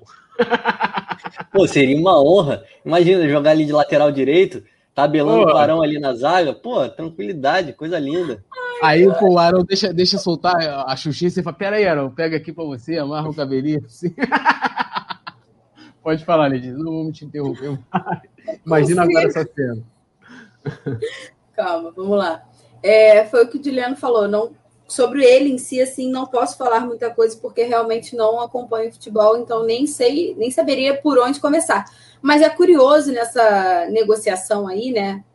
É exatamente o fato do Carvalhal, que já corta o nome dele aqui no Flamengo, já que o zagueiro que está vindo sai de lá por conta do treinador, não tem o menor sentido e nem o menor cabimento o Carvalhal a pintar aqui no Flamengo para ser o técnico para 2021, que nem a gente já debateu várias vezes, né? Porque era um dos nomes favoritos para isso. Só para complementar, você pode falar isso também, Juliano, depois se quiser. O Flamengo fez contatos com o Carvalhal, ou seja, já tem um contato do cara, já tem ali um conhecimento. Não seria legal o Flamengo chegar lá e dar uma conversada com o Carvalhal, porque assim, se o cara é um zagueiro promissor, o cara é bom, certo? Igual aqui a gente tá falando, a gente falou do Gabigol e tal, o Gabigol tem esse jeito dele e tal, papapá, ele vai se resolver com o Senna e tal, mas a gente vai trazer um zagueiro que é problemático, entre aspas, tá? Tô, tô aqui me baseando no, que tá saindo lá, de repente foi uma coisa até isolada, às vezes o cara é super tranquilo. Mas não seria o, o melhor o Flamengo conversar com o Carvalho e falar, cara, o cara tá saindo daí, a notícia que tá falando é porque, pô, a treta foi contigo, o que aconteceu, como é que é o cara no dia a dia do que sair contratando, que a, a galera já tá sentindo até gatilho, lembrando do Mari, né, que era um zagueiro desconhecido na segunda divisão da Espanha, e acabou, né, fazendo história aqui em cinco, seis meses de Flamengo. É isso, Túlio, eu ia até completar falando isso, né, porque se acontece pro bem, é, assim, ah, um jogador é bom, você já entra em contato com o um treinador, não sei o quê, para saber mais, porque assim, para o mal você não vai fazer o mesmo, né? Então, já que o Flamengo já tem essa porta aberta aí com o Carvalhal, porque chegou a se reunir com ele lá na Europa, o nome dele voltou a ser cogitado com a saída do Domi e tudo mais, por que não perguntar o que aconteceu de fato, né? É porque eu nem sei as notícias que saem é porque é uma briga, né? Assim, um desentendimento entre o jogador e o técnico, mas assim, não diz o motivo, não diz o que aconteceu. Claro que tudo tem duas versões, mas é óbvio que eu acho que o Flamengo deveria ouvir também um lado do Carvalhal, já que tem essa possibilidade, né? Você não está falando de um técnico X lá, de um clube muito pequeno, que você nunca ouviu falar, que você nunca teve o menor contato, né? Você teve, então já que tem, acho que a porta está aberta para fazer esse contato e outro fato curioso sobre a negociação com o Bruno é que é sinal que o Flamengo vai, vai se desfazer de algum zagueiro, né? Possivelmente o Tuller, que já interessa o futebol francês, mas talvez o Léo Pereira aí, não sei. Porque, assim, para chegar mais um zagueiro no elenco que já tem uma quantidade razoável de zagueiros, é, é bem complicado. Então, me deixa essa sensação que algum zagueiro deve estar deixando o clube. Não sei se só o Tuller, que já está encaminhado, né? Um clube francês, ou quem sabe até outro. É, e, é, e até, não sei se o Juliano tem alguma informação de como que seria esse negócio, né? Se o Flamengo vai desembolsar alguma coisa, se o jogador vai vir de graça, porque é, isso que a, que a Letícia falou é interessante, porque o Léo Pereira, um jogador que o Flamengo fez um alto investimento, né? O segundo jogador mais caro do elenco, né, em termos de investimento, o Flamengo investiu em 2020 Uh, eu acho que se o Bruno Viana sair, acho que o Túlio é meio que carta fora até do baralho, né? Porque, coitado, não é nem aproveitado em nenhum momento, mas uh, o Léo Pereira acabou sendo descartado com a vinda do, do CN. E o Flamengo, primeiro, ah, vou, tra vou trazer o zagueiro, o Léo Pereira tá ali, um cara de grande investimento, mas em, em que condição vem o Bruno Viana, ainda mais considerando, a gente debate aqui direto sobre as finanças do Flamengo também. É, o Bruno vem por empréstimo, um ano. É, o Flamengo vai pagar o salário dele de maneira integral é, com a opção de compra de 7 milhões de euros no meio do ano e uma outra opção de compra 8 milhões de euros ao término do contrato. É, então, não é um jogador barato, né, caso o Flamengo queira exercer o direito de compra, mas ele vem de graça, né, vem por empréstimo de um ano.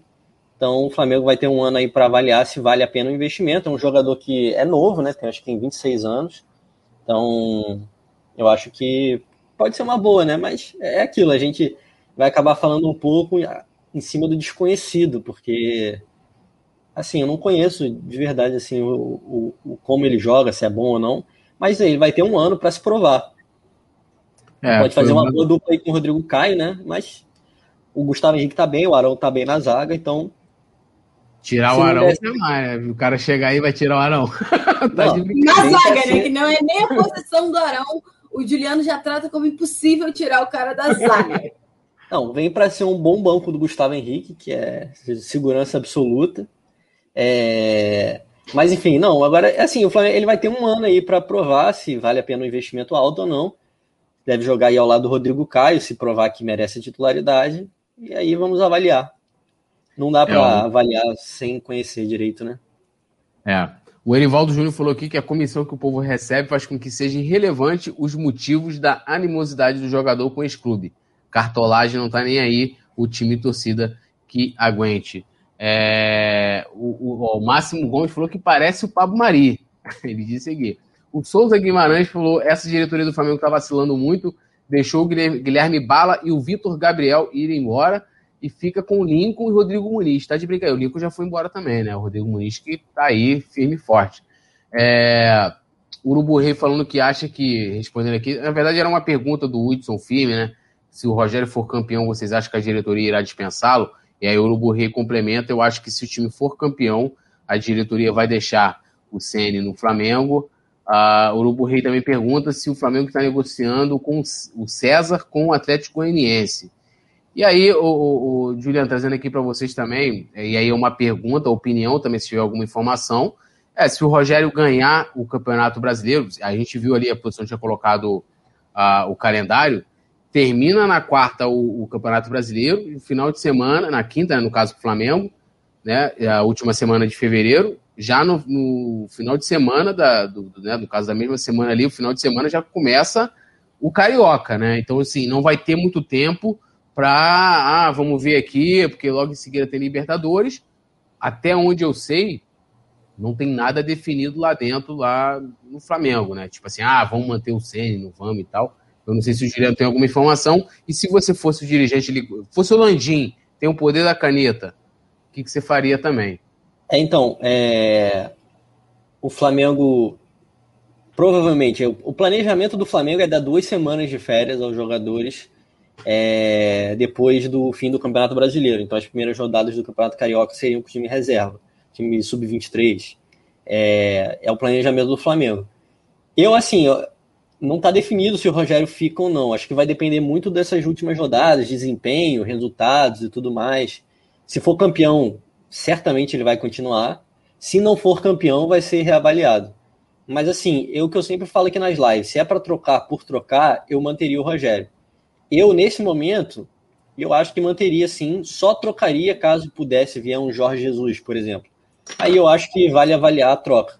Mas se é para trocar porque a galera quer xingar um técnico novo, eu acho que não vale a pena não. Eu manteria o Rogério Ceni. Eu acho que ele que ele tem feito um bom trabalho no, no, dia a dia, no treinamento, que agora tem começado a dar resultado nos jogos. Então eu acho que ele, se ele se não tiver uma opção melhor, né? Sempre nesse, ressaltando isso. Que eu acho que essa opção melhor seria o Jorge Jesus. Mas se não tiver, assim, para trazer uma aposta de novo, alguém que não conheça o mercado, que não conheça o futebol brasileiro, como era o Dome e tudo mais, eu acho que não vale a pena. Acho que é trazer um cara que o, o grupo gosta, tem um trabalho de dia a dia bem avaliado. Então eu acho que eu manteria. Só trocaria em caso de. Só se tivesse realmente uma opção bem melhor. É, a galera tá comentando aqui, aqui bastante. É, o Rafael Lima falou aqui, ó, se Juliano fosse presidente, faria um contrato vitalício é, para o Arão e pagaria o salário mais alto para ele. Com certeza. Justo, com, com justiça. Ó, o Erival tá perguntando aqui, e aquela notícia de que a diretoria se reuniu com empresários do Galhardo depois do jogo contra o Grêmio? Fake news? Não tô sabendo de nada, não. É, notícia nova. E aí, Letícia? Sei lá, presidente do Flamengo, sabe que eu ia cornetar você também, né? Mesmo, pô, sabe que eu gosto de você, mas, pô, ia dar aquela cornetada. Pô, tu mandou o fulano embora, fez isso, fez aquilo. Mantém o Sene, troca o Sene ou deixa o, o Sene? Tu gosta, né, Túlio? Tu gosta, tu gosta. Cara, então assim, é... eu tô começando a aceitar que se não tiver ninguém no mercado, ele vai continuar. Mas o meu desejo, eu, Letícia, não continuaria com o Rogério Senna. Quem eu contrataria, não faço a menor ideia, mas a caneta não está comigo, então a galera lá tem que pensar, tem que trazer um treinador à altura do Flamengo, mas eu, Letícia, ainda sou um pouco resistente à permanência do Rogério Senna, e eu acho que isso vai depender é, de ganhar o título brasileiro ou não. Claro que tudo que ele faz no treinamento, que era muito elogiado por todo mundo, que o Juliano já trouxe também quando falou, tá dando resultado agora. Mas não sei se tem muito dele também, ou se o time realmente resolveu acordar para a vida, que eu acho que é o que mais acontece, né?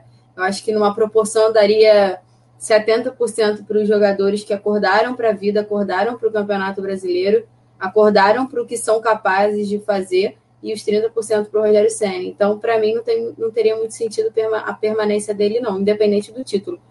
Mas pode ser que daqui a umas duas semanas eu mude de ideia, mas hoje acho que não. Sou muito resistente, você sabe. é, é complicado. Eu também, assim, eu, eu, eu, não consigo ter uma opinião firmada sobre manter ou não, né? É, é eu também, se tiver que mudar de opinião, vou mudar, né? Eu sou muito daquela música do, do, do Raul, né? Eu prefiro ser essa metamorfose ambulante. Até porque os resultados mudam, as coisas, né? A situação toda. E eu, eu concordo muito com o que o Juliano fala, né? Se for para trazer outro para xingar, que diferença faz? Mas o Sim. Rafael Lima falou aqui, ó. Se é para contratar um técnico novo para a torcida xingar, venha. Os palavrões para o Ceni já se esgotaram. Né? o Rafael Lima falou também que, ó, Letícia Martins na fogueira, tudo poeta gosta de uma treta. E o James Leal Bosch falou o seguinte: se ela ser negociado com o Atlético Goianiense, tem fundamento, pois o goleiro Jean, que pertence ao São Paulo, sairá do, do Dragão depois do brasileiro. O Felipe Guimarães fala aqui que só trocaria o Ceni por Jesus e João de Deus, pois Jesus e Deus fizeram uma dupla perfeita. Muito bom esse comentário. É, né, eu gostei.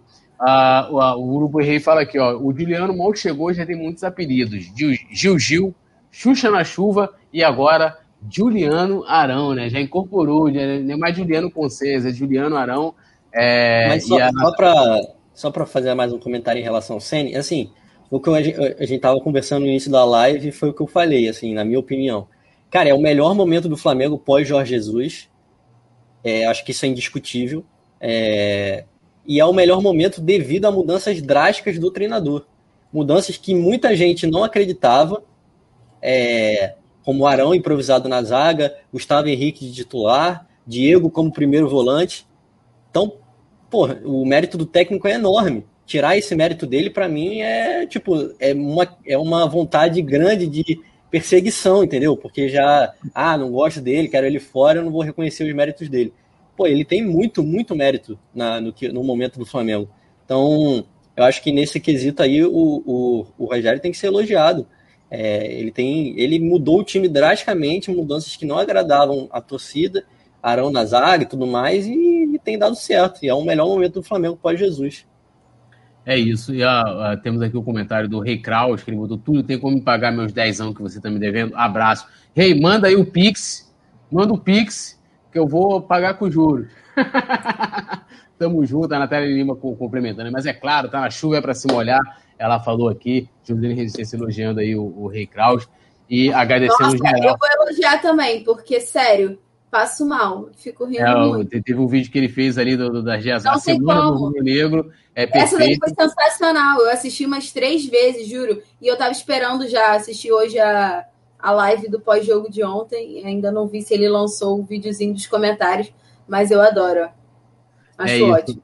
E agradecendo geral, vou já começando aqui, é, despedir, papapá, aquela coisa toda. É, Letícia, Juliano, prazer fazer o programa com vocês. Uma boa noite né, gigantesca para nós, né? É, ganhamos, né? Tudo, tudo vai ser mais um dia feliz nas nossas vidas. Vamos nos preparando aí para o jogo, né? É, de domingo contra o Red Bull Bragantino. Agradecer a geral que nos acompanhou aqui e não se esquecer, né? Se inscrever aqui no canal, ativar a notificação, deixar o like, compartilhar, essa coisa toda, não precisa ficar explicando o negro é inteligente né? Então, até amanhã. Enquanto isso, eu vou aqui. Isso aqui, minha cachorrinha vai dar tchau aí para vocês, para todo mundo também. Tchau. Vou beber meu café. A produção tem, encerra quando quiser.